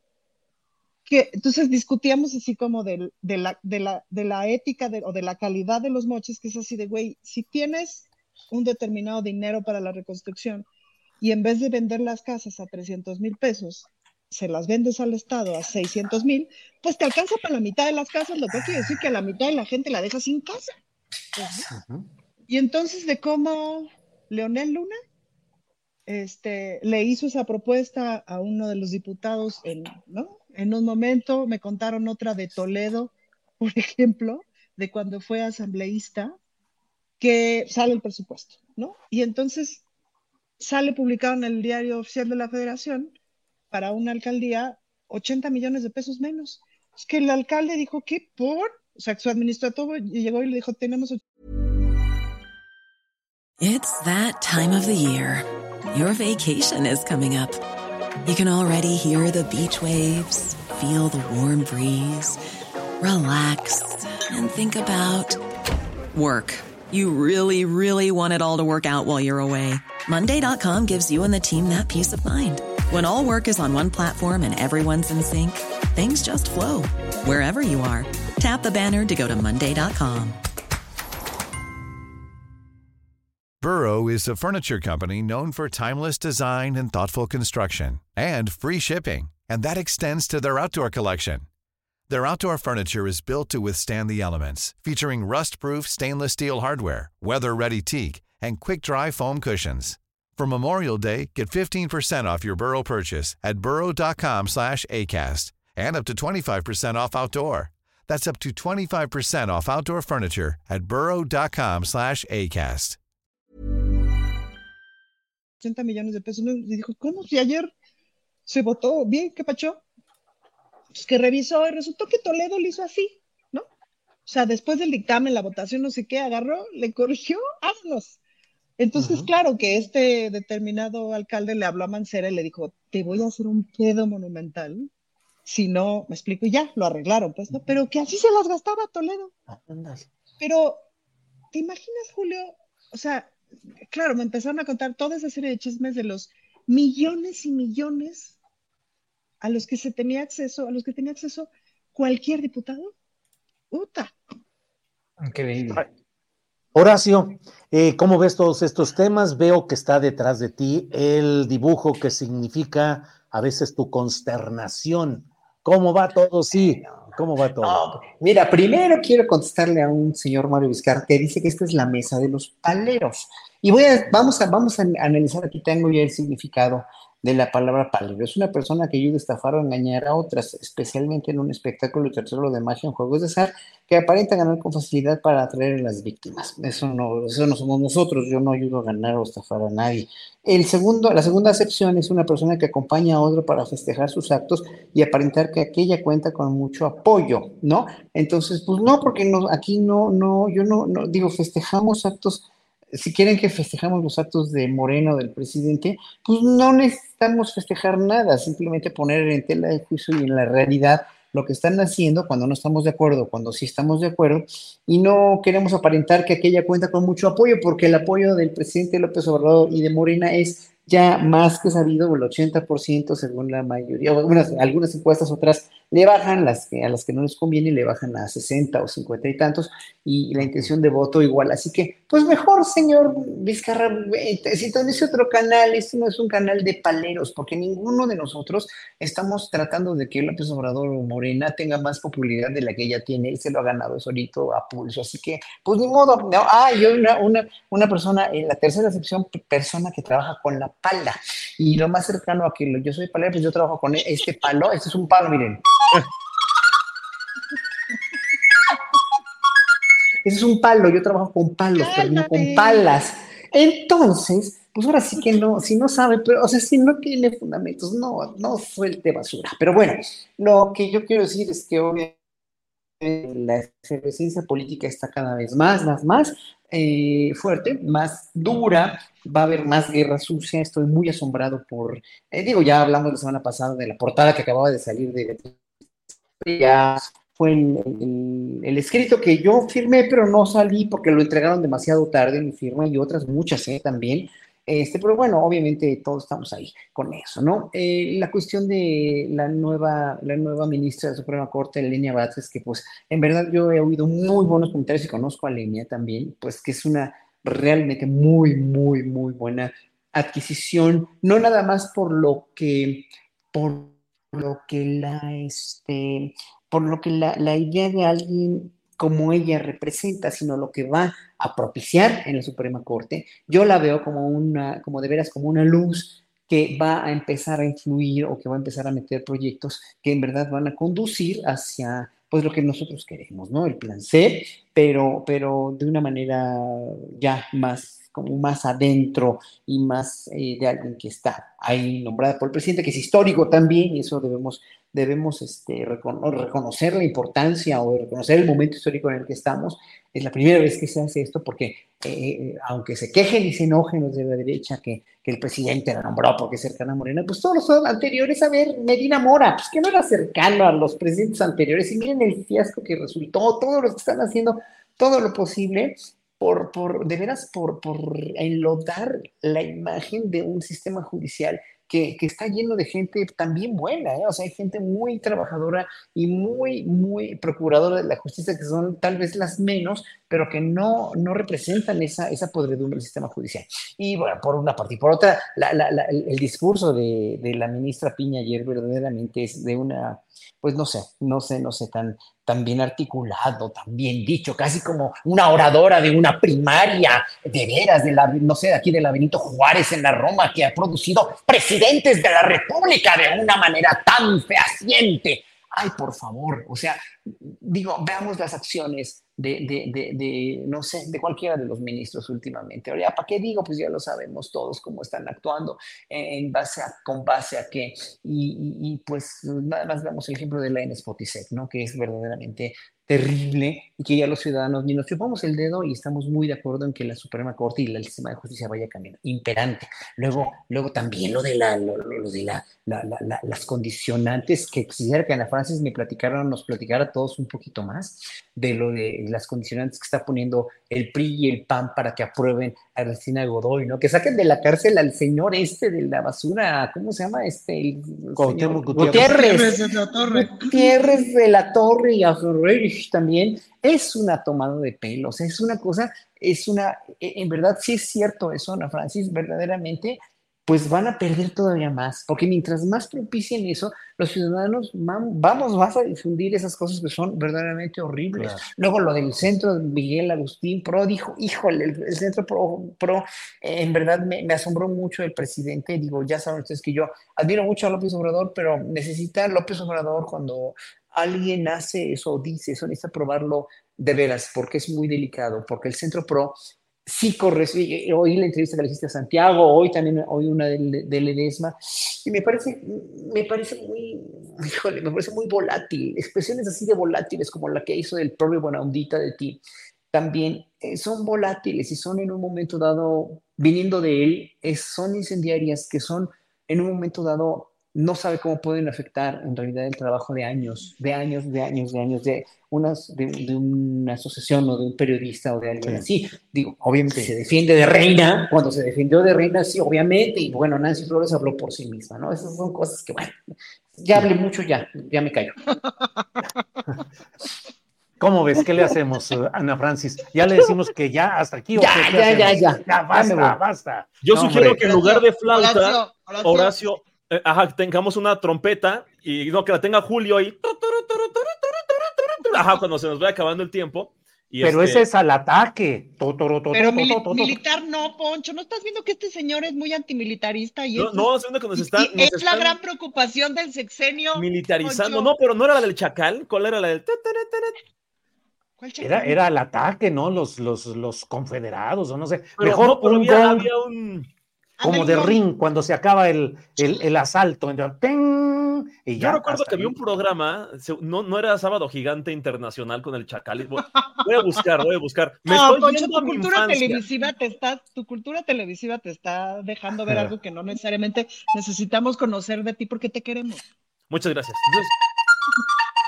ese. Ese va a ser el, el para, para, en lugar de 3, 2, 1 de que termine el tiempo, con eso nos va a correr Horacio. órale. Oye, Poncho, ¿cómo vas viendo todo este asunto de la Suprema Corte de Justicia y en general los uh, obstáculos que creo que en esta etapa se están multiplicando respecto al proyecto general de la llamada 4T, en el sentido de que hay instancias legislativas y judiciales en diferentes ámbitos que están actuando de una manera eh, de obstrucción y de freno a estos proyectos. Hay un ambiente, Julio, muy deshonesto, muy deshonesto en la crítica. Yo me atrevo a decir que entre más se acerca el 2024, más deshonestidad vamos a ver en el análisis de los que presumen ser completamente imparciales, incomodar parejo y no defender a nadie porque por lo general las personas que se atribuyen esas tres características, ¿no? Imparcial, critico parejo y no, no defiendo a nadie, son los que tienen una agenda muy clara y solo critican a un partido y solo critican a un viejito canoso de Palacio Nacional, pero jamás tocan a nada que huela a partidos azules, tricolor o amarillos. Entonces, eso a mí me parece un análisis deshonesto. No deshonesto eh, no se entienda por deshonesto criticar al presidente, porque creo que es necesario y está bien que se critique al presidente, que se cuestiona Morena, que se cuestiona la 4T, que se critique todo lo que es el gobierno. Al final es el gobierno y criticarlo no es solo un derecho de nosotros, sino una responsabilidad. Y a eso no me refiero con ser deshonesto. Para mí la deshonestidad del análisis es decir que tú criticas parejo cuando solo criticas a un partido político, decir que no defiendes a nadie cuando indirectamente sí lo haces al no hablar de los errores de los otros partidos políticos. Y decir que incomodas al poder cuando jamás tocas al poder económico, ni a la iglesia, ni al crimen organizado, ni al extranjero, ni al poder empresarial, no, y ni siquiera al poder político, solo al poder de un partido político porque se les olvida que el PRI y el PAN están en los congresos, se les olvida que son regidores, se les olvida que están en las alcaldías, en las presidencias municipales, en los gobiernos de los estados, se les olvida que el PRI y el PAN y el PRD, si es que todavía existen, aún toman decisiones y aún aplican la necropolítica, aún, aún eh, eh, ejercen esta decisión de votar por sí o no basada en berrinches y intereses políticos que indirecta o directamente deciden qué mexicanos viven y qué mexicanos no. Cuando se habla de presupuesto de seguridad, de mil cosas más, ejercen necropolítica de manera muy irresponsable. Y nuestros analistas que critican parejo, a ellos no los critican. ¿Por qué? Porque es que no has pensado en la asimetría del poder como Lopitos es el presidente, podemos criticarlo todo el día y mentir y cambiar el tema y fingir que el PRI y el PAN son angelitos y fingir que no estamos a punto de comenzar las elecciones más grandes de la historia y que hay elementos ficticios y que hay golpeteos y que hay intereses políticos detrás de cualquier crítica y que tenemos que ser muy perspicaces. No, no, no, no, no. Nuestra comentocracia piensa que es absolutamente imparcial mentir y criticar solo a un partido político. Ese es mi problema, ni siquiera es que lo critiquen, está bien que jodan a Morena, todos tenemos que fregar a Morena y más por el, sexenio que viene, pero esa deshonestidad, esa, esa primicia de, este es el periodismo imparcial, ¿eh? El que solo critica a Morena todo el día, ese es el imparcial. Y los paleros como Horacio, los chayoteros, son los que dicen que el gobierno también hace cosas bien porque esos son los fanatizados, ¿no? Los que dicen que hay cosas bien y cosas mal. Los que, como Julio Astillero, eh, han tenido muchas diferencias con Morena, con la 4T, se han incluso agarrado del chongo con algunos gobernadores de la, de la 4T, pero el día en que Julio dice, oye, esto que hizo la 4T estuvo bien, fue un acierto, ah, pues claro, porque eres un palero, porque eres un palero que todo le aplaude la 4T.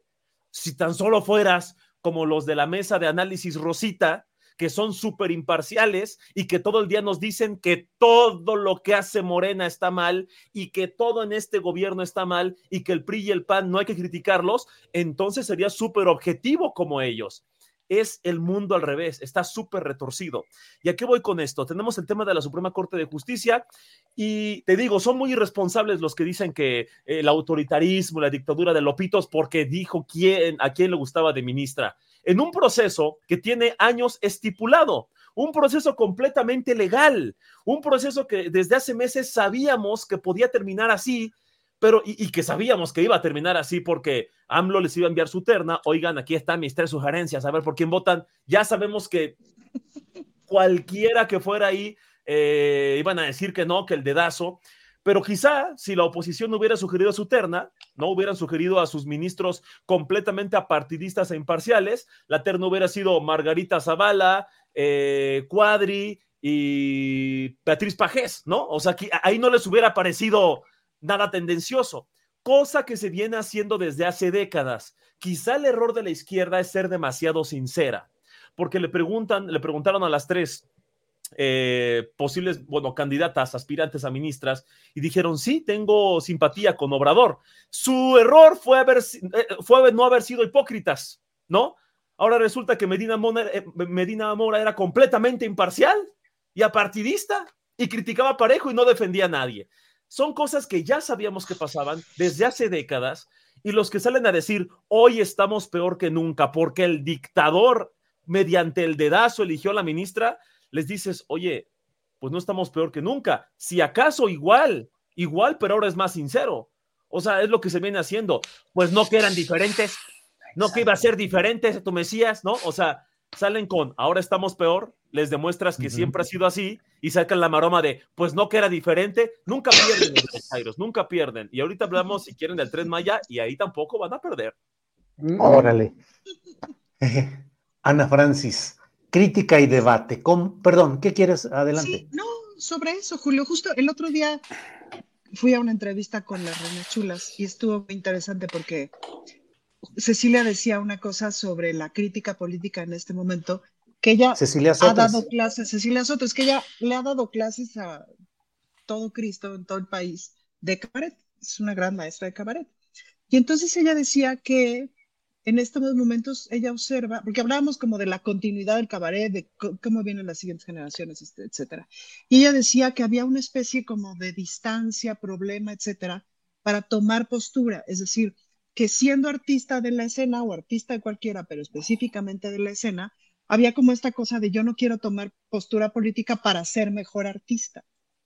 Y eso es muy interesante porque en todos estos días, pues he estado en muchas discusiones sobre cultura, porque ahora, este, pues he sido nombrada la coordinadora de cultura para la pre-campaña de Clara Burgada, y entonces he estado en muchas conversaciones sobre cultura, y una de las discusiones era, ¿cómo sacamos el neoliberalismo de la cultura? Es decir, este sexenio hemos eh, tenido muchas discusiones públicas de cómo se va sacando el neoliberalismo del sistema económico, cómo se va sacando el neoliberalismo de la política energética, cómo se va sacando de la política de comunicaciones, etcétera. Y no es como que estás, no, no manches, está agarrado hasta con las uñas, entonces es casi que cachito porque pero pocas conversaciones hemos tenido de cómo se va quitando de encima eh, el neoliberalismo de la estructura de la política cultural. Porque dentro de esta estructura de política en general, eh, hay un margen de cosas, claro, es decir, si en esta estructura lo haces de forma más honesta, con menos corrupción, etcétera, etcétera, más yendo a la izquierda, más em, trabajando hacia la gente, etcétera, avanzas un montón. Pero lo cierto es que se necesitan cambios estructurales porque en esta estructura de las cosas, que es neoliberal, no puedes hacer tanto más que es como jugar turista. Por más que hagas, por más que no hagas trampas, si juegas turista, la única manera de que ese juego avance es que una sola persona deje en la calle a todos los demás. No hay manera de hacerlo distinto. Entonces, en esa conversación de cómo se va sacando el neoliberalismo de la cultura, se observa esta especie, esta idea de que para ser buen artista, buen profesionista en lo que quieras, eh, no tienes que tomar postura política como si no todo el mundo tuviéramos una postura política, porque en realidad todo el mundo tenemos una postura política. Claro, la bronca, como dice Poncho, es pues no sabértela. Esta misma conversación sobre Elenia Batres la tenía yo ayer en un chat, así de qué mal que haya alguien tan cercano al poder, no sé qué es así de no manchen. Pues a qué poder creen que está cercano Laines cuando se acaba de pasar por el carco del triunfo los, este, lo de los fideicomisos para Acapulco pues ¿a qué poder creen que están cerca estos? Muchos de estos que nos han dado unos ejemplos terribles de que están no cerca, enquistados con el poder económico. Entonces, como que me parece muy importante ver con claridad este qué postura tiene cada quien. Y desde ahí, pues, ¿no? Sí, con esta postura clara que yo da, y desde ahí, y claro, pues a tener la observación y todo lo que ustedes quieran, pero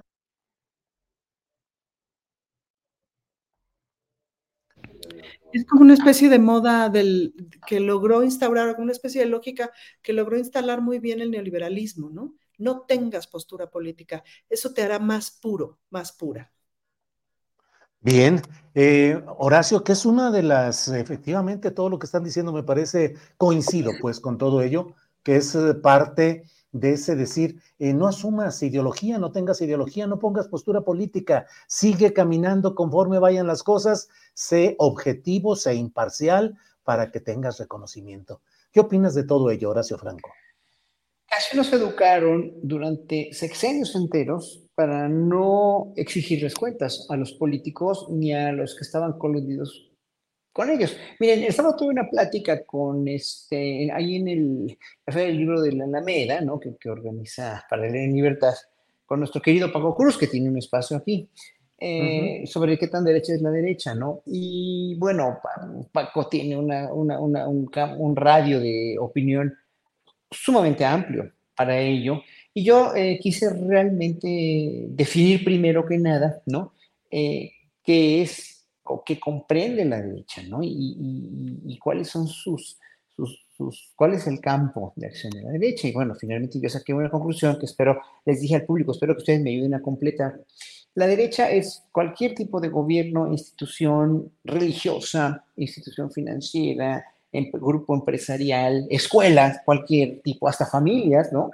cualquier tipo de institución que, cuyo único fin es someter y controlar, o sea, someter y controlar aquellos quienes ellos piensan que son inferiores o que, quienes van a, de quienes van a sacar provecho por ser inferiores, ¿no? En cuanto a, a lo que quieran, ¿no? Raza, aspecto, eh, condición social, etc. Eh, y yo creo que en ese sentido, aquí la derecha, eh, cuando el PRI se volvió de derecha, y voy a ligar esto con la cuestión de la cultura, porque muy, es muy importante lo que dice Ana Francis, a los ciudadanos nos inculcaron una cultura política de desconfiar de todos los gobiernos porque nos iban a someter, nos iban a controlar, nos iban a robar. Lo principal fue robar. Los gobiernos transan y roban. No sirve de nada que quieras protestar, porque los que protestan son tachados como revoltosos, o las, las mismas personas de derecha que estaban controladas eh, inequívocamente, pero que estaban controladas inconscientemente también por ellos, decían son revoltosos. Los de Yotzinapa son revoltosos, los del 68 son revoltosos, el CEO es revoltoso, ¿no? Claro, porque estaban instaladas en la colonia del Valle o instalados en la colonia del Valle y, en su lamentable bienestar y nunca vieron por sus semejantes, porque ellos también sometían y siguen sometiendo en cierto sentido, o que siguen quieren seguir sometiendo. Bueno, los gobiernos priistas lo que hicieron con la cultura fue subvencionarla desde un punto de vista de corte socialista, sí, en los 30, 40, cuando, cuando el PNR, cuando se funda el Instituto Cultural de Bellas Artes y toda la, la cuestión cultura subvencionada por el Estado de una manera muy a la Unión Soviética, ¿no? Donde finalmente se, se, se, compran inconscientemente, bueno, conscientes ellos, inconscientes los artistas, los compran y los tienen trabajando muy a gusto, pues a todos los muralistas, a todos los que instituciones muy beneméritas, como incluso ya en los 80 en Conaculta, ¿no? Y donde los artistas estábamos sin, sin decir agua va, porque pues finalmente si decíamos agua va nos iba muy mal, aunque fuéramos de izquierda, pero teníamos una ideología. El problema es que a mucha gente esa ideología, como bien dice Ana Francis, no les sirve como, como, como punto de partida ni para su vida, porque no se da cuenta que la política, de la política, y eso incluye tanto a los artistas, los intelectuales, los librepensadores, los estudiantes, los chavos universitarios privadas y públicas, de toda la política depende su vida, su futuro, el agua que bebes, el, el, si se cae tu casa, ojalá que nunca, ¿verdad? Con un temblor, cómo la van a reconstruir, eh, la escuela a la que vas, las calles que pisas, la seguridad que tienes cuando vas a una fiesta. Todo eso depende de la política, pero no quisimos saber durante años de la política porque los políticos nos tenían verdaderamente mm, tanto amenazados como controlados y nadie quiso saber. El gran mérito de López Obrador y la 4T en ese sentido es haber politizado y concienciado un poco más que los ciudadanos si dependemos de la política. Entonces, es muy importante para la cuestión cultural también que sepamos que hemos recibido muchas prebendas de los gobiernos, pero a cambio de muchas otras cosas también, a cambio de un silencio, a cambio de un control, y que hoy por hoy la próxima presidenta o presidente de México va a tener que tener una política cultural como la tuvo López Obrador, incluyente para las minorías o para los niños indígenas o para los indígenas en realidad, pero ya nos va a tener que tomar en cuenta a todos el siguiente presidente porque fuimos parte y somos, seguimos siendo parte importante de una vorágine pensante que puede cambiar México sí y solo si nos ayudan a difundir el trabajo, no como el presidente lo hizo, eh, no lo hizo el 15 de septiembre, que nada más ha hablado, por ejemplo, una sola vez o dos de los semilleros, que es un proyecto maravilloso, idea de la Secretaría de Cultura, donde debió haber ponderado mucho más a los niños, que no los dejaron tocar ni dos horas porque, porque llovió y porque los niños no pudieron acabar su espectáculo, y metieron al grupo Frontera antes del grito. Yo si hubiera sido el presidente hubiera dicho, a ver, primero metamos a los niños que hagan todo su espectáculo, que estaba maravilloso, y ya después del grito el grupo Frontera. O sea, ¿por qué darle al pueblo eh, un, cierto espectáculo que, bueno, yo no, para mí no sé, no, no sé, para mí merece mucho más el pueblo un espectáculo como los niños que como el grupo Frontera. Lo siento mucho Muy decirlo categóricamente. Y si quieren aquí, si no están de acuerdo, aquí me echo un concierto de baja ahorita de memoria para que vean que sí lo merece. y no al grupo Frontera. Mil disculpas. Mil disculpas. Encantados de la vida. Gracias, Horacio. Eh, Poncho Gutiérrez, sobre el tren Maya, ¿cuándo vas a ir? ¿Qué vas a disfrutar? ¿Qué todo? Platícanos. Mira, este, ahorita estoy yo así eh, volteando para abajo, estoy cabizbajo. No creas que porque este, que porque no estoy escuchando a Horacio, no, estoy dibujando estoy dibujando este, unas caricaturitas precisamente relacionadas con lo del tren Maya. Eh, uno de los muchos personajes a los que el tren Maya les va a apachurrar la lengua, ¿no? Eh, va a ser el tren ah, pasando por la lengua de muchos eh, opinadores que tienen años, años opinando mil cosas sin fundamento porque opinar es válido, criticar es válido, cuestionar es absolutamente válido y es necesario. Pero lo que sí es necesario también es tener un, criterio, tener bases, eh, tener fuentes para las cosas que uno sale a asegurar cuando uno es un líder de opinión. ¿Qué pasa con todas estas personas que aseguraron 25 mil cosas, no solo sobre, el tren Maya, sino la refinería, el AIFA, el transísmico, todos estos proyectos que yo creo que el 20% de las críticas son reales y el 80% son tarugadas politizadoras, no más bien de politiquería, no politizadoras, de politiquería. Que el AIFA estaba a tres horas de la Ciudad de México, ¿se acuerdan? Que el tren Maya era ese tren eh, grafiteado que en el 2020, cuando fue la inauguración de las obras, que estaba Mauricio Vila, que estaban con estas banderas, ¿te acuerdas?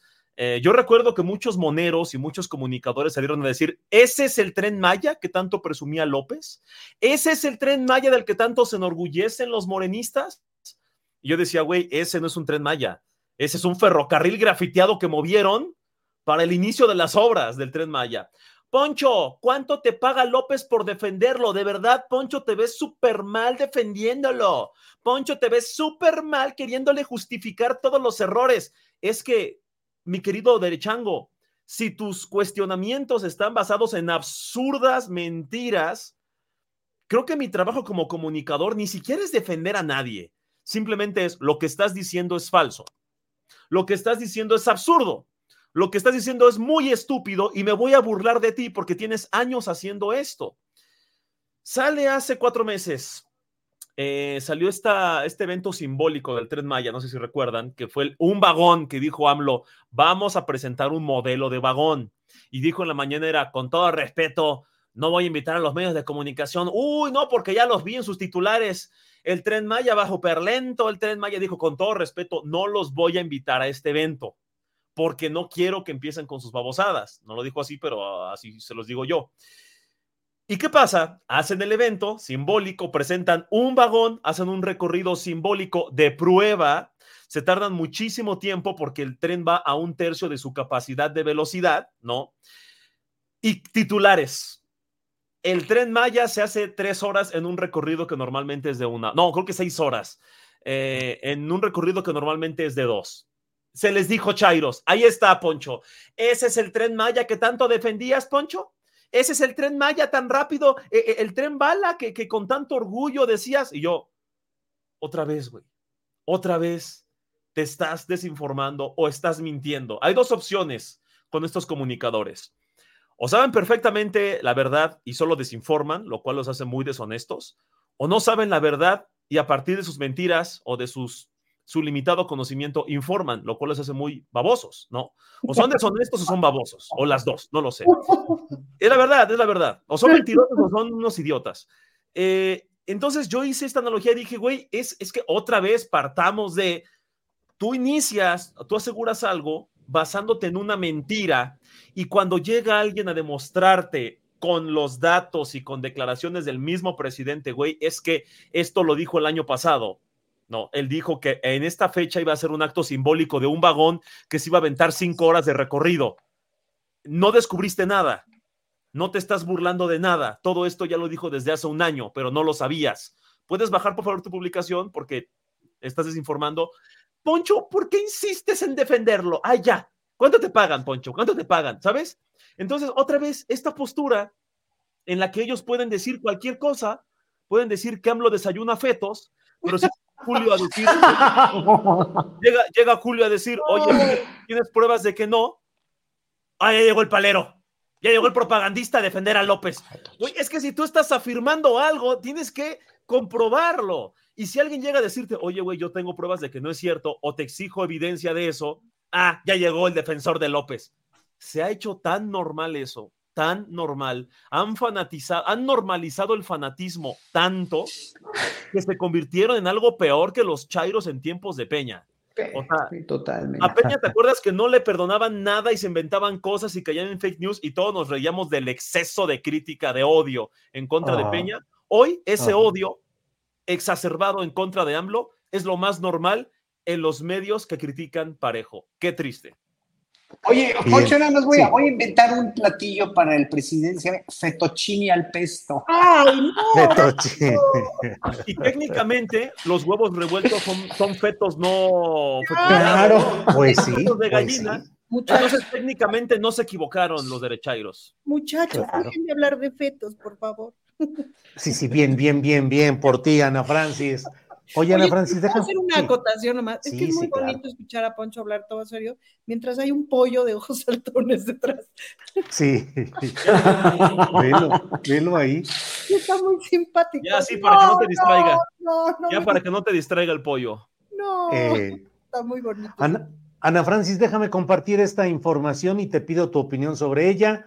A puerta cerrada y sin unanimidad, el Tribunal Electoral del Poder Judicial de la Federación nombra a Mónica Sota, Mónica Soto eh, como magistrada presidenta. Eh, Rodríguez Mondragón, el, digamos, el presidente saliente o desbancado, o ya veremos, y Yanín Otálora rechazaron la presidencia de Soto, que fue elegida solo con el voto de ese grupo, es decir, facciones contra facciones, madruguetes, hicieron una reunión privada, no estaban los otros, se tuvieron que conectar por vía virtual, en fin, qué desbaraste. ¿A dónde vamos con ese tipo de tribunal electoral, Ana Francis? Pues yo te diría que es una cosa que está ocurriendo en todos lados, es decir, la ¿Eh? imposibilidad de los consensos, pues, ¿no? ¿Eh? Yo estos días de discusión con todo lo que pasó con lo de Ernestina y así, me le he estado acercando más o menos al de Movimiento Ciudadano, que tantito lo respeto, porque tantito se ha visto de pronto un diálogo posible. Em, pero la verdad es que a la hora de la votación es irreal, es decir, está en alianza y se acabó. Entonces, sí surge la pregunta de, o sea, porque luego hemos escuchado en muchos medios de la, incapacidad de Samuel en- de establecer un diálogo y no sé qué, la incapacidad de no sé qué del Senado, del consenso para la nueva ministra. Bueno, la propia incapacidad del Congreso de la Ciudad de México para un consenso para ratificar a Ernestina, las incapacidades de los consensos. Ahora, el problema es que lo que hemos ido viendo es que la única manera de lograr consenso es te doy esto a cambio. Yo el otro día llegué con un diputado del PAN que preside la Comisión de Puntos Constitucionales a preguntarle sobre una iniciativa que metí para colocar el derecho a la gestión menstrual digna en la Constitución. No le cuesta, o sea, no es una iniciativa que requiera presupuesto, es una buena iniciativa porque de ahí van a emanar muchas regulaciones que pueden beneficiar en todas las áreas de la vida a que el Estado garantice una gestión menstrual de dignidad, que para las mujeres a veces es la diferencia entre seguir estudiando o no, entre seguir haciendo deporte o no, entre seguir la vida o no, entre este, no perder un trabajo o sí. Entonces, me dijo, no, la verdad es que no lo tengo contemplado. O sea, nosotros tenemos que dictaminar todas las iniciativas que entran a las comisiones. Podemos dictaminar, es una mamarrachada esta, esta este, iniciativa, no pasa. Pero tenemos que dictaminar, ese es nuestro trabajo. Me dice, no, la verdad es que no lo tengo contemplado porque los coordinadores se tienen que poner de acuerdo para ver qué intercambiamos. O sea, ¿me explico? Entonces, ahí no hay forma de tener consenso, Julio. No tengo manera de lograr un consenso con alguien que me pide algo a cambio por hacer su trabajo. O Oye, y finalmente no se cedió a esas tentaciones. mínima, o sea, esa es una cosa mínima de una iniciativa que en términos monetarios tampoco tiene interés para nadie, ¿me explico? Ujú. Y- y deja- o sea, porque yo básicamente te vengo manejando el derecho humano, pero imagínate las otras comisiones, los otros diputados que manejan otro tipo de iniciativas que tienen que ver con pisar otros intereses.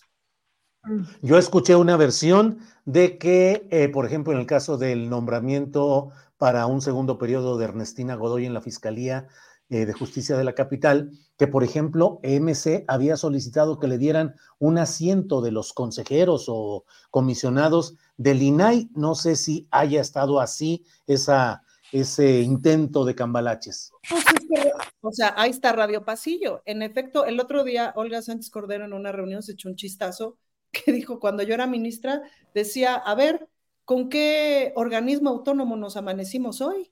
Pues, ¿no? o sea, de que se crearon un montón de organismos autónomos y que ya sabemos que muchos de esos, ahora entiendo cómo funciona, son para darle espacios de poder a tu grupo político. ¿Y cómo se van construyendo los grupos políticos? Pues así, es decir, ahorita yo tengo este, una cantidad de, importante de personas que trabajan en mi equipo. Y una de mis responsabilidades políticas, más o menos, es procurar que en el siguiente periodo tengan trabajo, pues, ¿no?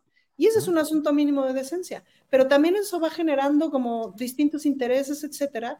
Y las personas que se van dedicando a la política van construyendo equipos, equipos más grandes, etcétera, que van generando alianzas, que van generando luego compromisos y que luego los compromisos no quedan claros, Déjame nada más para que no retomen tus palabras y las vayan a editar, que cuando dices, ahorita mi preocupación es colocar a mi gente de mi equipo, lo estás diciendo en el fraseo de lo que normalmente dicen otro tipo de políticos, ¿no? De lo que normalmente dicen otro tipo de políticos. No, no, no. Y sí te lo digo como un, es decir, sí tengo la preocupación de que cuando acabe este periodo de tres años de, de mi equipo de trabajo, hay 40 personas que se van a quedar sin trabajo. Pues sí siento la preocupación. Claro, no tengo manera de asegurarles nada, ni puedo comprometerme a asegurarles nada, porque ni yo puedo saber si yo tengo trabajo después de que termine este, ¿me explico? Pero sí entiendo la preocupación moral. Y sí entiendo que hay, así se van, o sea, que eso también tiene una manera tricky de ir haciendo compromisos que no necesariamente puedes sostener, pues, ¿no? Entonces, sí entiendo de pronto que también luego ahí hay intercambios entre líderes territoriales, entre líderes de esto, entre líderes, este, ¿cómo se llama?, de sindicatos etcétera. Y entonces les vas intercambiando por plazas. Y el problema no es que las personas nos ayudemos y que las personas no tengamos conciencia de que la gente tiene que tener trabajo, etcétera.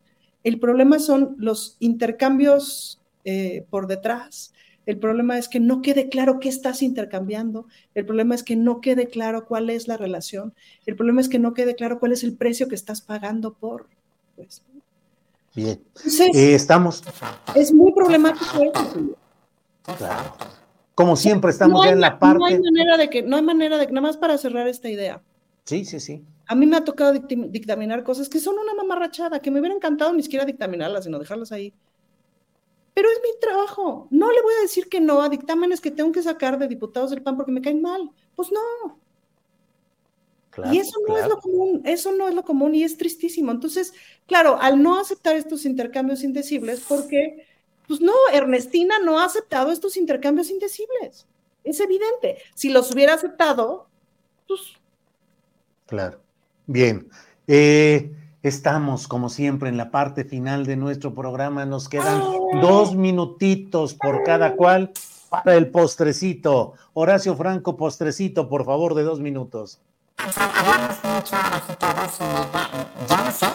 Oye, man, ¿seguro se le fueron las pilas a tus audífonos? Mejor que los audífonos, Horacio. Sí, habla por el otro. Inteligencia ¿Eh? artificial, ¿no? A mí se me hace que Horacio es un holograma o algo. Sí, sí, Horacio anda en otra cosa ahorita, haciendo otro tipo de cosas y ahí nomás está un... Ya. Yo, yo, No, sigue, sigue igual. Habla por el audífono, quítate los audífonos y por el micrófono de la compu.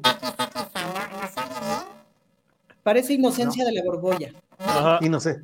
Vamos ahorita y regresamos contigo. Sí, vamos Poncho Gutiérrez, por favor, postrecito, dos minutos. Eh, me desconcentró, está buenísimo esto, ¿no? yo, yo odiar derechairos, yo destruir al pan. me, gustó, me gustó. Este, yo tocar sonata de Bach. Yo tocar sonata de Bach, ajá, este. Sí, sí, sí, eh, derechairos, horrible, sí, me encantó. Eh. bueno, postrecito de viernes, ¿qué les puedo decir? hoy la derechairiza no quiere hablar del tren Maya, hizo unos memes ahí en Twitter en lugar de no se habla de Bruno, como esta canción de, Pixar, es no se habla de el tren Maya. No, no, no, no, no, no, no hables del tren Maya, no hables del tren Maya. Hoy están súper calladitos, no quieren tocar el tema, no quieren potenciar el hashtag 3 Maya, el de tren Maya. Así que, amigos Chairo, yo les pido que eh, por respeto a los derechairos, por respeto a los honorables panistas, no vayan a Twitter a ex, no vayan a Twitter, no escriban Tren Maya, no escriban la palabra Tren Maya muchas veces, no respondan sobre el Tren Maya, no lo hagan, por favor, porque eso es enojar mucho a nuestros queridos derechairos. Y otra, también les dediqué una, un, un, tweet muy bonito, a ver si este, al rato lo, ponemos, en el que, es más, se los voy a citar, se los voy a, recitar, ahí les va. Subí una foto de una barda, ¿no? La de, la de Calderón, y le puse, mientras los chairos resentidos celebran su tren contaminador, los inteligentes que sí pagamos impuestos, celebramos una barda ecológica cero emisiones. No somos iguales, chairos. Y celebramos que a diferencia de Ana Francis, esta Chaira que está celebrando eh, una, un tren incompleto, yo sí celebro una barda completa, Ana Francis. ¿Cómo ves? El 100% de una banda, ¿eh? De una barda. Eh, ahí está, mira. Ardan, Chairos, ardan, ardan, se les dijo. Se les dijo, muy bien. A ver, regresemos entonces con Horacio Franco, sus dos minutitos al estilo Arturito. Adelante, por favor. No, pues ya, ya me oyen bien ahora sí.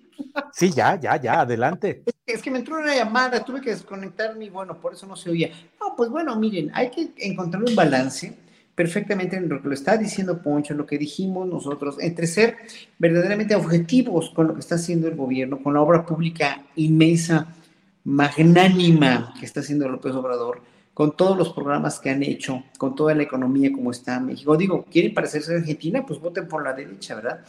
Y, contrarrestando toda esta campaña sucia de la oposición, que, que cada vez se va a poner peor y más virulenta, digo, lo de Beatriz Pajes fue una cosita, fue empezando, empezar a detonar, el detonante, pero con este Max Cortázar va a ser una cuestión verdaderamente ya de todos los días. Y, y hay que saber ser críticos también con lo que el presidente dice, que no debe decir para, para mi juicio, que, que, que, afecta mucho, no es que no lo deba decir, yo no soy quien para decirle que diga o no, pero que en un momento dado hay que tener muy en cuenta toda la retrospectiva, labor que han tenido el Centro PRO, vuelvo a mencionarlo, tú como periodista, otros periodistas, y que en un momento dado, eh, pues el presidente pues, mueve montañas en realidad, porque es como la fe, ¿no? La fe que le tenemos muchas personas hace que mucha gente se desconecte de tu sitio o diga que el Centro PRO no ha hecho nada o está contaminado por Álvarez y Casa, que ya lo dijo hoy Santiago, se lo dijo a Ledesma, vean la entrevista también en Rompimiento. No está este, Álvarez y Casa metido ahí. Y ojalá que si estuviera metido, en verdad, que el presidente lo pueda aprobar, ¿no? Y que el ejército también tenga su, su, dosis de mea culpa en la cuestión de Ayotzinapa. Para nosotros va a ser muy importante porque finalmente estamos respaldando este gobierno y no queremos que no se resuelva. Entonces, además de eso, el equilibrio entre toda la muy buena obra y lo que podemos sugerir al presidente que haga, que diga, o que finalmente seamos críticos sobre lo que no nos gusta, como pues el embajador de Noruega ahora que hasta confundió Suecia con Noruega, ¿verdad? En fin. Sí, sí, sí, nomás para variar, así de sencillito el asunto. Bueno, muy bien, pues eh, por favor, Ana Francis, postrecito. Bueno, postrecito, estén pendientes de mis redes sociales porque tengo varias posadas muy divertidas en el territorio de Coyoacán. Pero dos recomendaciones. Em, les recomiendo mucho que vean de la discusión de anoche del presupuesto del Congreso, como a las dos horas y media de haber empezado, Valentina Batres da una clase de cómo se van acordando o no, ajustando o no las cuestiones presupuestales y se deciden en el Congreso, a raíz de una intervención que tuvo Roy Fit Torres, el, diputado de Movimiento Ciudadano, y Valentina le puso una rastriza de categoría, pero ella es muy sabia para las cuestiones legislativas y presupuestales. Y en ese sentido, Julio, hablo de Valentina también para hablar de Lenia y para hablar de Martí. Yo, la verdad es que no los conocía. Yo conocí a Vietnica hace muchos años como periodista y porque editó mi primer libro.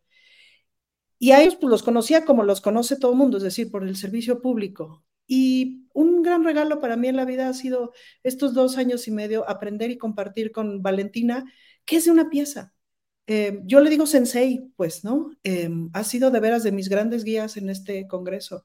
Y también he compartido, pues sí, mucho más espacio ahora laboral con el jefe de gobierno, que también me parece que es una pieza. Y he ido enterándome pues, de sus historias familiares, etcétera, a través de Valentina y las grandes conversaciones que hemos tenido estos dos años y medio. Celebro muchísimo lo de Lenia, porque me parece que son de una pieza y me parece que eso nos hace mucha falta. Y pues lloverán, lloverán y lloverán críticas injustificadas, pero sobre todo no críticas, sino descalificaciones injustificadas. A mí me da mucha alegría que alguien de una pieza esté en la Suprema Corte de Justicia. Y esto que estoy haciendo es tomar postura. Esta es mi postura, claramente. Y a mí me parece que las personas ya tenemos que tomar postura y que no está mal que tengamos una postura política, pues, ¿no? Que eso dice claramente dónde te paras y quién eres. Y creo que ya. Ah, sí, una cosa más. De tu mesa de seguridad del otro día, odié prácticamente este, cada segundo de, de, la conversación, pero celebro muchísimo que exista, Julio. Celebro, me dio tanto gusto, la vi ayer entre mis horas de espera, celebro muchísimo que exista porque me dio unos otros panoramas. No estoy nada de acuerdo de lo que dice Ravelo, obvio, pero lo dice Neto, tiene esa postura política y es muy claro. Y eso lo celebro y celebro muchísimo tu espacio y poder justamente ver todos estos puntos de vista. Y celebro mucho que nos cuestiones tanto sobre el asunto del militarismo, que no es tan simple y que no hay que dejarlo pasar y que no hay que dejar de insistir en que no debe de avanzar hacia el lugar peligroso. Y ya, fin. Gracias, gracias. Eh, gracias, eh, Ana Francis. Y bueno, pues eh, Poncho Gutiérrez, muchas gracias. Buenas tardes por esta ocasión. Muy buenas tardes, miren, estoy avanzando. miren, ahí, Ándale. va. Ándale. Ahí va, denme una hora más. ¿Eh? Qué rápido eres. Ah, es que eh, esas, palabras en otro contexto me quedarían, este, serían muy comprometedoras, pero mira, ahí va, ya casi. Ya ah, casi. Denme una hora más y, queda el dibujito. Órale, órale. Horacio Franco, gracias y buenas tardes. Gracias, Julio. Buenas vacaciones. Que estén muy bien. Sí, sí, sí, igual, que estén muy bien. Muchas gracias. Ana Francis, gracias, y seguimos adelante. Gracias. Tú, tú, te vas de vacaciones, ¿verdad, Julio? Pero vas a seguir viendo la mesa, ¿verdad? sí, sí, voy a seguir viendo la mesa, voy a estar atento, voy a estar de vacaciones, pero trabajando, preparando para el siguiente año, tener muchas cosas nuevas y muchos cambios y muchos arreglos. Yo no creo que Julio vea nada de astillero mientras está de vacaciones, güey. Yo creo que ve sus series así, mira. también, también. Pero no, bueno, ya este, un ratito de, descanso, pero seguiremos viéndonos por aquí. Gracias. Hasta luego. Adiós, Julio. Adiós, gracias. Bien, pues seguimos adelante. Son las 2 de la tarde con 58 minutos en este viernes 15 de diciembre. No se vaya porque tenemos las recomendaciones de fin de semana y ya sabe usted que siempre son muy interesantes todos los temas que ahí se tocan. Enviamos todos un saludo y un abrazo y nuestros mejores deseos a Maura Aro, la mamá de Daniel Robles Aro, que hoy no pudo ayudar a Daniel a poder hacer su colaboración acostumbrada de cada fin de semana, el espacio inclusivo en el cual eh, Daniel eh, expresa sus puntos de vista y su activismo tan productivo y tan importante. Maura Aro, sabes que te queremos mucho. Ojalá pronto estés bien y les enviamos a toda la familia un abrazo. Bueno, pues vamos a seguir adelante. Eh, vamos de inmediato con nuestra primera recomendación de este fin de semana a cargo de María Hahnemann. Adelante. Julio Alixo, la tercer viernes de diciembre ya con el Guadalupe Reyes oficialmente inaugurado. Y pues las fiestas decembrinas siguen. Este fin de semana la Orquesta Sinfónica del Estado de México tiene preparado tres conciertos navideños bajo la batuta del maestro Rodrigo Macías, con piezas emblemáticas de estas fechas y acompañando el coro del Conservatorio de Música del Estado de México.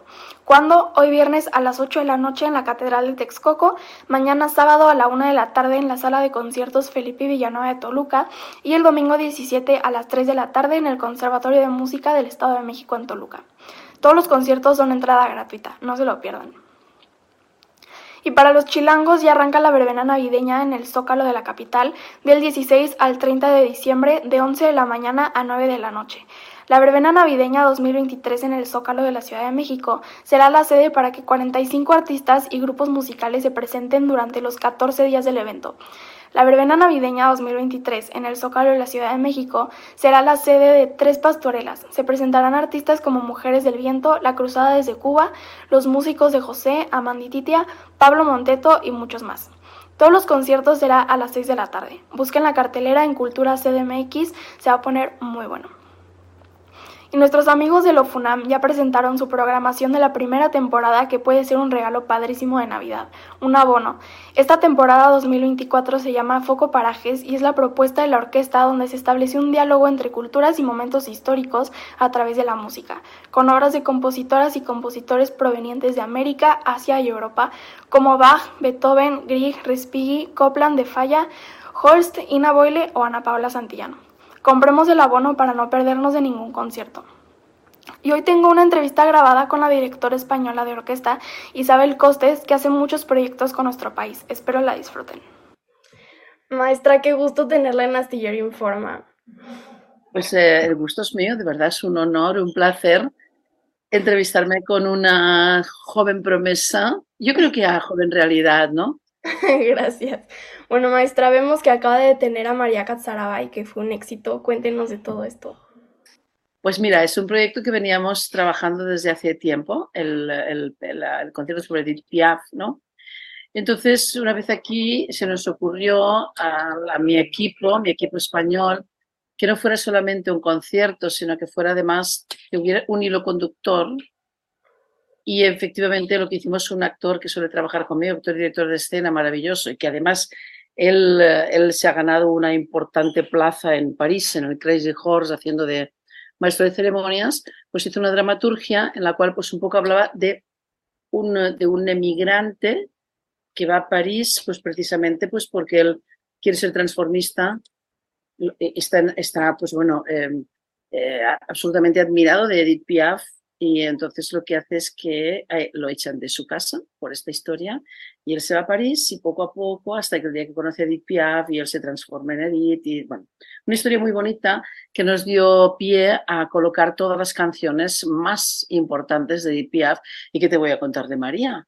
Pues María es eh, maravillosa, cantó como siempre, no te puedo decir ni mejor ni peor porque siempre canta muy bien pues eh, imagínate, además ella es una cantante tan ecléctica en el sentido de que puede hacer ópera, que hizo Edith Piaf, y al día siguiente hizo el rol de Candelas en El Amor Brujo, que es un rol que normalmente lo hacen o cantadoras de flamenco, bueno, a mí me gusta mucho, lo cantó al estilo popular y ha sido, ya te digo, eh, Amor Brujo 1915, los dos, eh, sábado uno y domingo el otro, dos días seguidos, dos conciertos que no tenían nada que ver uno con el otro, muy bien, un exitazo.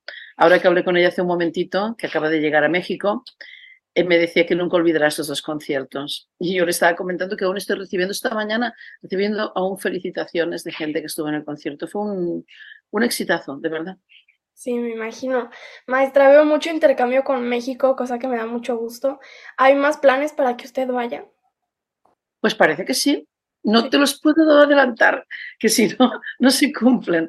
Pero sí, sí, sí, con María y con María y con otras, eh, con otros, eh, en otros momentos, ¿no?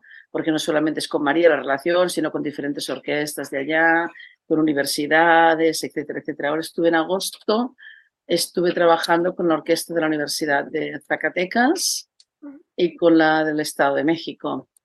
Entonces, sí, hay una buena relación. Yo me siento muy bien en México. Me gusta mucho. Me gusta mucho su gente. Son ustedes mm, absolutamente, ¿cómo te diré?, cariñosos, eh, encantadores, eh, educados. Bueno, yo me siento, me siento muy bien.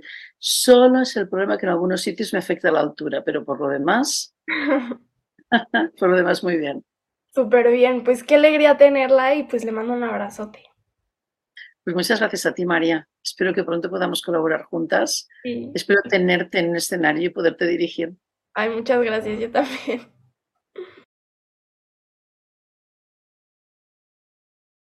Pues ella es Isabel Costes.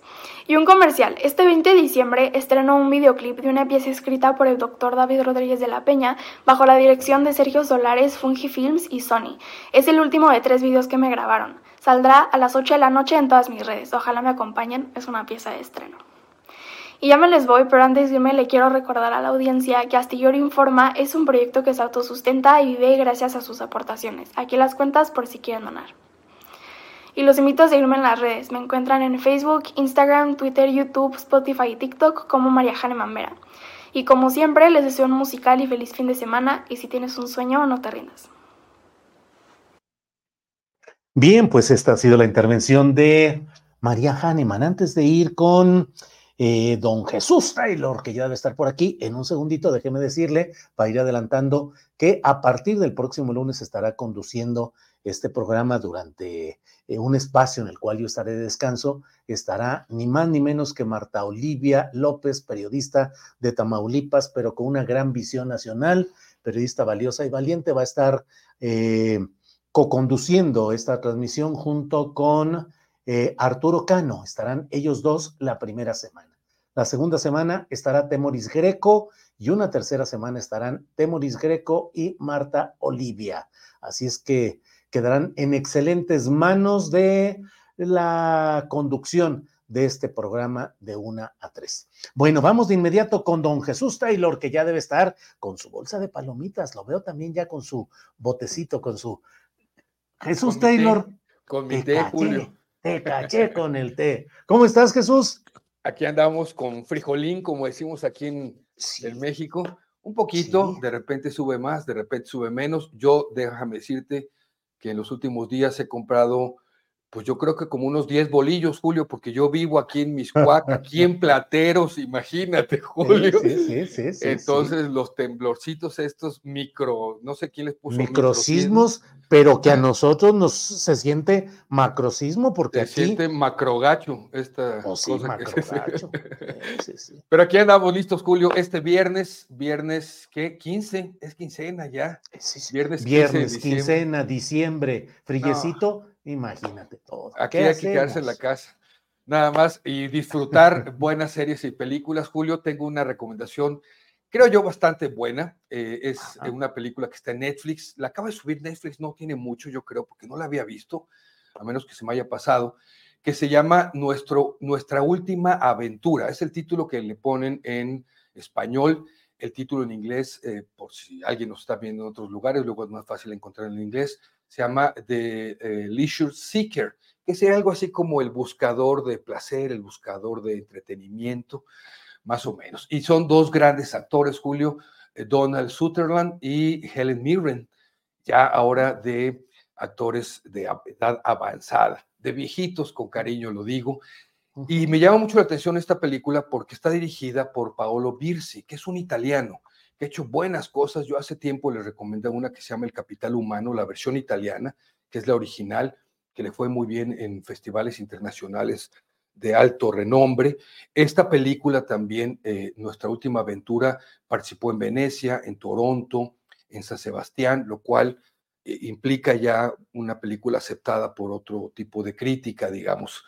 Eh, tiene sus toques ahí medios comerciales, es la primera vez que dirigía a Paolo Birsi, eh, italiano él, en, eh, actores y, una película hablada en inglés. Entonces él tenía sus ahí sus, sus eh, cosas ahí de no sé cómo va a salir, no, nunca lo he hecho, pero creo que la libró bastante bien. Tiene sus clichés. Es un tema que ya hemos visto en cine en otras ocasiones, pero déjenme decirles de qué se trata. son dos, es un matrimonio. Em, ella y John Spencer, ya retirados, ya grandes, que tienen algunas problemáticas ya en su vida eh, por la edad propiamente. Eh, ustedes ya descubrirán de qué se trata. Y eh, pues están agobiados por esta situación y también se sienten un poco agobiados por el cuidado extremo que tiene uno de sus hijos. Ellos tienen dos hijos, ya tienen nietos, sus nietos tienen 21 y 19 años, o sea, ya ya están en retiro. John ha, sido en su época activa profesor de literatura y en este agobio que ellos sienten y la presión que ellos sienten también del cuidado extremo que agradecen, pero eh, es extremo el de uno de sus hijos, deciden emprender un viaje en una casa rodante de estas RV que le dicen los, los gringos, more home, ¿verdad? Vieja, como la fregada de los setentas que ellos tenían desde siempre, que habían viajado mucho con sus hijos, ahora deciden salir de viaje eh, solos, con todo lo que implica en riesgos, las vicisitudes que se topan, todo, porque quieren ir a Cayo Hueso, en Florida, a conocer la casa de Hemingway, donde había vivido Hemingway. Él, él tenía un, peculiar apego y, y admiración por la literatura de Hemingway.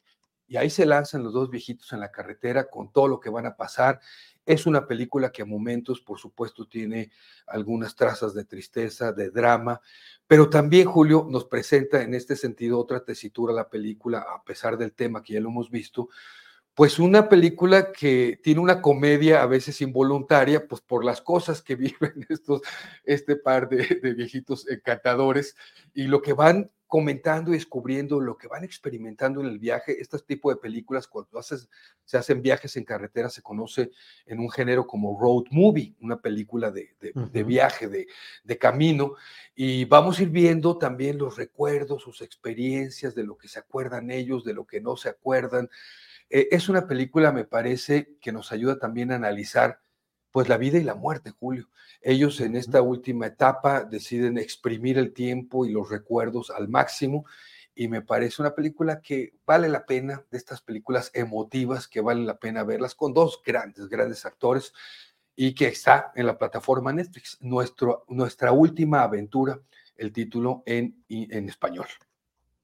Bueno, pues estaremos atentos Suena muy interesante, como todos los uh, envíos que normalmente nos haces favor de comentar. Así es que, muy bien. Eh, Jesús, pues seguimos adelante y gracias por esta intervención. Te doy mis redes sociales para que me sigan. Por favor. Por favor. Sí, sí. Taylor Jesús, eh, Twitter, Instagram, eh, Twitter X, eh, también Threads. Eh, Taylor Jesús también es mi canal de YouTube. Mañana publico una recomendación de una serie austriaca alemana bastante buena, bastante buena.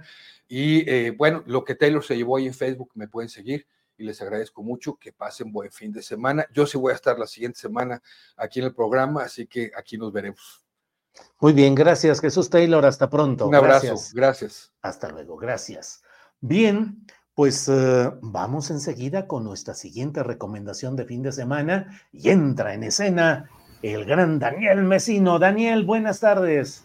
Hola Julio, ¿qué tal? Muy buenas tardes y bueno. buenos fríos a todos, a toda sí. la comunidad astillera, que aquí en, en, la Ciudad de México, entre temblores, tráfico, este, alertas sísmicas que nos suenan, entonces somos unos verdaderos sobrevivientes, ¿no? Bueno, y sin contar la clase política también, ¿eh? Sí, es otra, sí, otra bueno, Julio, pues yo antes de empezar, sí quisiera pedirle a toda eh, la familia del clan astillero que no te deje trabajar, que descanses estas dos semanas, que no estés ahí pendiente haciendo cosas, porque realmente cuando regresas, regresas reloaded, descansado y te lo mereces, Julio. Gracias, gracias, Daniel. Seguramente harán caso este, tanto Ángeles como la familia Astillero en general, y espero que me tengan ahí amarrado a la, cana, a la cama leyendo este, y disfrutando de la tranquilidad de esta temporada. Gracias, Daniel, y también espero que tú también te la pases muy bien en esta temporada. Gracias. Gracias. Pues eh, fíjate que hoy quiero comenzar con una novela que llamó poderosamente mi atención y que pues aquí quiero comenzarte a decirle que nadie le dice que no a la madre superiora a menos que quiera seguir viva. Entonces, en un mundo que, como lo conocemos, está desapareciendo después del gran apagón y de varias crisis climáticas, apenas hay animales ni naturaleza, pocas personas han sobrevivido y varias mujeres llegaron a una suerte de convento buscando refugio y fueron captadas por una secta religiosa. En este templo son captadas eh, en lo que era un anteriormente un eh, monasterio ocupado por monjes, pero ahora prácticamente abandonado, eh, alberga a este culto. Y se trata de la novela de Agustina eh, Basterrica, Las Indignas. Y es aquí cuando los lectores conocen esta historia que una de las mujeres que fue captada por esta sexta, esta secta, perdón, escribe escondidas en las noches para describir lo que viven tras las paredes de este monasterio, que es unas historias verdaderamente entre de terror, torturas, sacrificios y ceremonias terroríficas en nombre de la iluminación. Se encuentran todas ellas, las indignas, bajo el mando estricto de la hermana superior, por encima de un personaje, una especie de Dios que les llaman Él. ¿Quién es Él? Es un, como yo te decía, Julio, es un Dios, pero no católico, eh, y casi muy pocas personas saben de Él, solamente eh, las personas y la madre superiora es, o la madre superior, la hermana superior, es la que puede establecer contacto con él. Y las mujeres que están sometidas a esta secta creen que él las protege de la contaminación que sucede en el exterior, un mundo contaminado, destrozado, casi al borde de la extinción por las guerras del agua. ¿Y por qué leer esta novela? Agustina Basterrica, la autora de una famosa novela que se llama Un cadáver exquisito, que ahora está siendo adaptada para lenguaje audiovisual, nos ofrece en esta novela una distopía eh, eh, perturbadora en la que resplandece la naturaleza oscura de una falsa divinidad, un dios abusivo, pero también la forma eh, de sumisión, aunque poderosa también, de la amistad. Los futuros distópicos permiten a los escritores, y en este caso a la autora, plantear los peores escenarios posibles y llevar al límite las situaciones del presente que se gesta día a día. Hoy no son pocos los especialistas que alertan sobre el sobrecalentamiento global, el cambio climático y las posibles guerras eh, detonadas por el agua. En muchos países es muy difícil hoy en día conseguir agua potable. Está comprobado que respiramos microplásticos y la contaminación llega a niveles alarmantes en océanos que aunado a la deforestación y explotación de los recursos naturales por los grandes corporativos, ponen en riesgo verdadero nuestro futuro. La autora añade dos elementos más que quiero brevemente resaltar.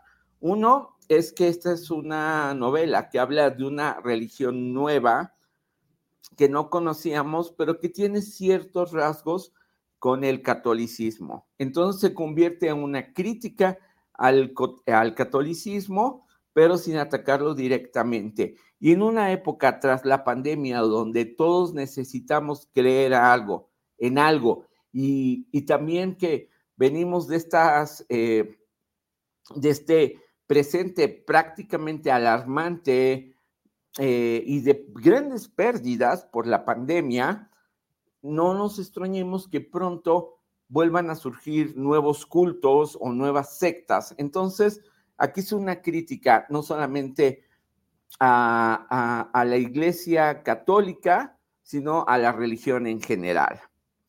Y tras... Eh, y el otro fenómeno, el otro eh, tema que quiero eh, señalar finalmente es que Agustina Basterrica es feminista, pero ha expresado en varias eh, eh, entrevistas que no es una feminista radical, sino que aquí no vamos a encontrar esta sonoridad que existe entre mujeres al principio, porque les enseñaron a ser no dignas. Sin embargo, ella también critica el matriarcado que ejerce la hermana superior y que podría convertirse en una especie de nuevo patriarcado. Así que pues con estos elementos vamos a encontrar, digamos que no el clásico regalo navideño que habla de amor, sino una novela, una distopía que muy fuerte, o sea, lo que describe las escenas de lo que pasa al interior son terribles, pero que en verdad nos ponen a reflexionar sobre el papel de la iglesia, la importancia de la, eh, de la amistad y en cierto momento llegar a, a entender y apoyarse entre mujeres. Y tercero, el cambio climático, que realmente está poniendo a la humanidad en riesgo. Así que, Julio, esta es mi anti-recomendación navideña. Para este fin de semana, bueno, para este fin de semana y para este regalo. O sea, es una novela muy buena. Bueno, muy bien, muchas gracias, Daniel Mesino. Estaremos atentos a todo ello y bueno, esperamos que ya no haya sobresaltos telúricos ni políticos y que podamos disfrutar de esta temporada. Te deseo lo mejor, Daniel, y seguimos en contacto. Gracias. Yo también y un saludo y nos vemos próximamente por acá. Así es, gracias, hasta luego. Bien, pues eh, son las 3 de la tarde con 21 minutos, 3 de la tarde con 21 minutos. Eh, bueno, pues eh, mm, hemos dado cuenta de la información más relevante de este día, recomendaciones de fin de semana, la mesa del más allá. Yo debo decirle que agradezco mucho la atención prestada a lo largo de todo este año. Voy a tomar unas semanitas de descanso eh, dos semanas sin hacer la columna astillero y tres semanas en la conducción de este programa. Estarán, como he dicho, mis compañeros. Eh, en la primera semana estará Marta Olivia López y Arturo Cano, en la segunda estará Temoris Greco y en la tercera estarán Temoris Greco y Marta Olivia López. Así es que la verdad es que en excelentes manos periodísticas, con un excelente criterio periodístico, e iremos, y la tripulación astillero seguirá caminando para llevarle los mejores programas en estos días, en estas semanas. Eh, nos vemos en la noche, nos vemos en la noche en la videocharla astillada. Recuerde que a las 5 de la tarde está Paco Cruz con su videocharla cruzada y yo estaré a las, a las 9 de la noche en la videocharla astillada eh, y le voy agradeciendo mucho toda la amabilidad de habernos visto a lo largo de este año eh, y estaremos puestos al inicio del próximo en enero. Gracias y hasta pronto.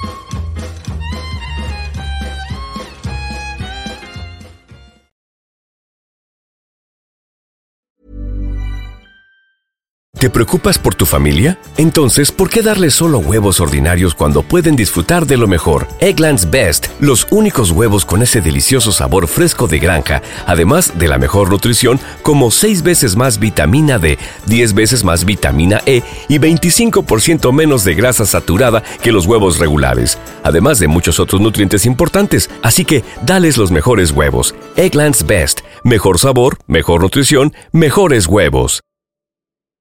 En Sherwin Williams somos tu compa, tu pana, tu socio, pero sobre todo somos tu aliado, con más de 6.000 representantes para atenderte en tu idioma y beneficios para contratistas que encontrarás en aliadopro.com. En Sherwin Williams somos el aliado del PRO. Para que te enteres del próximo noticiero, suscríbete y dale follow en Apple, Spotify, Amazon Music, Google o donde sea que escuches podcast te invitamos a visitar nuestra página julioastillero.com.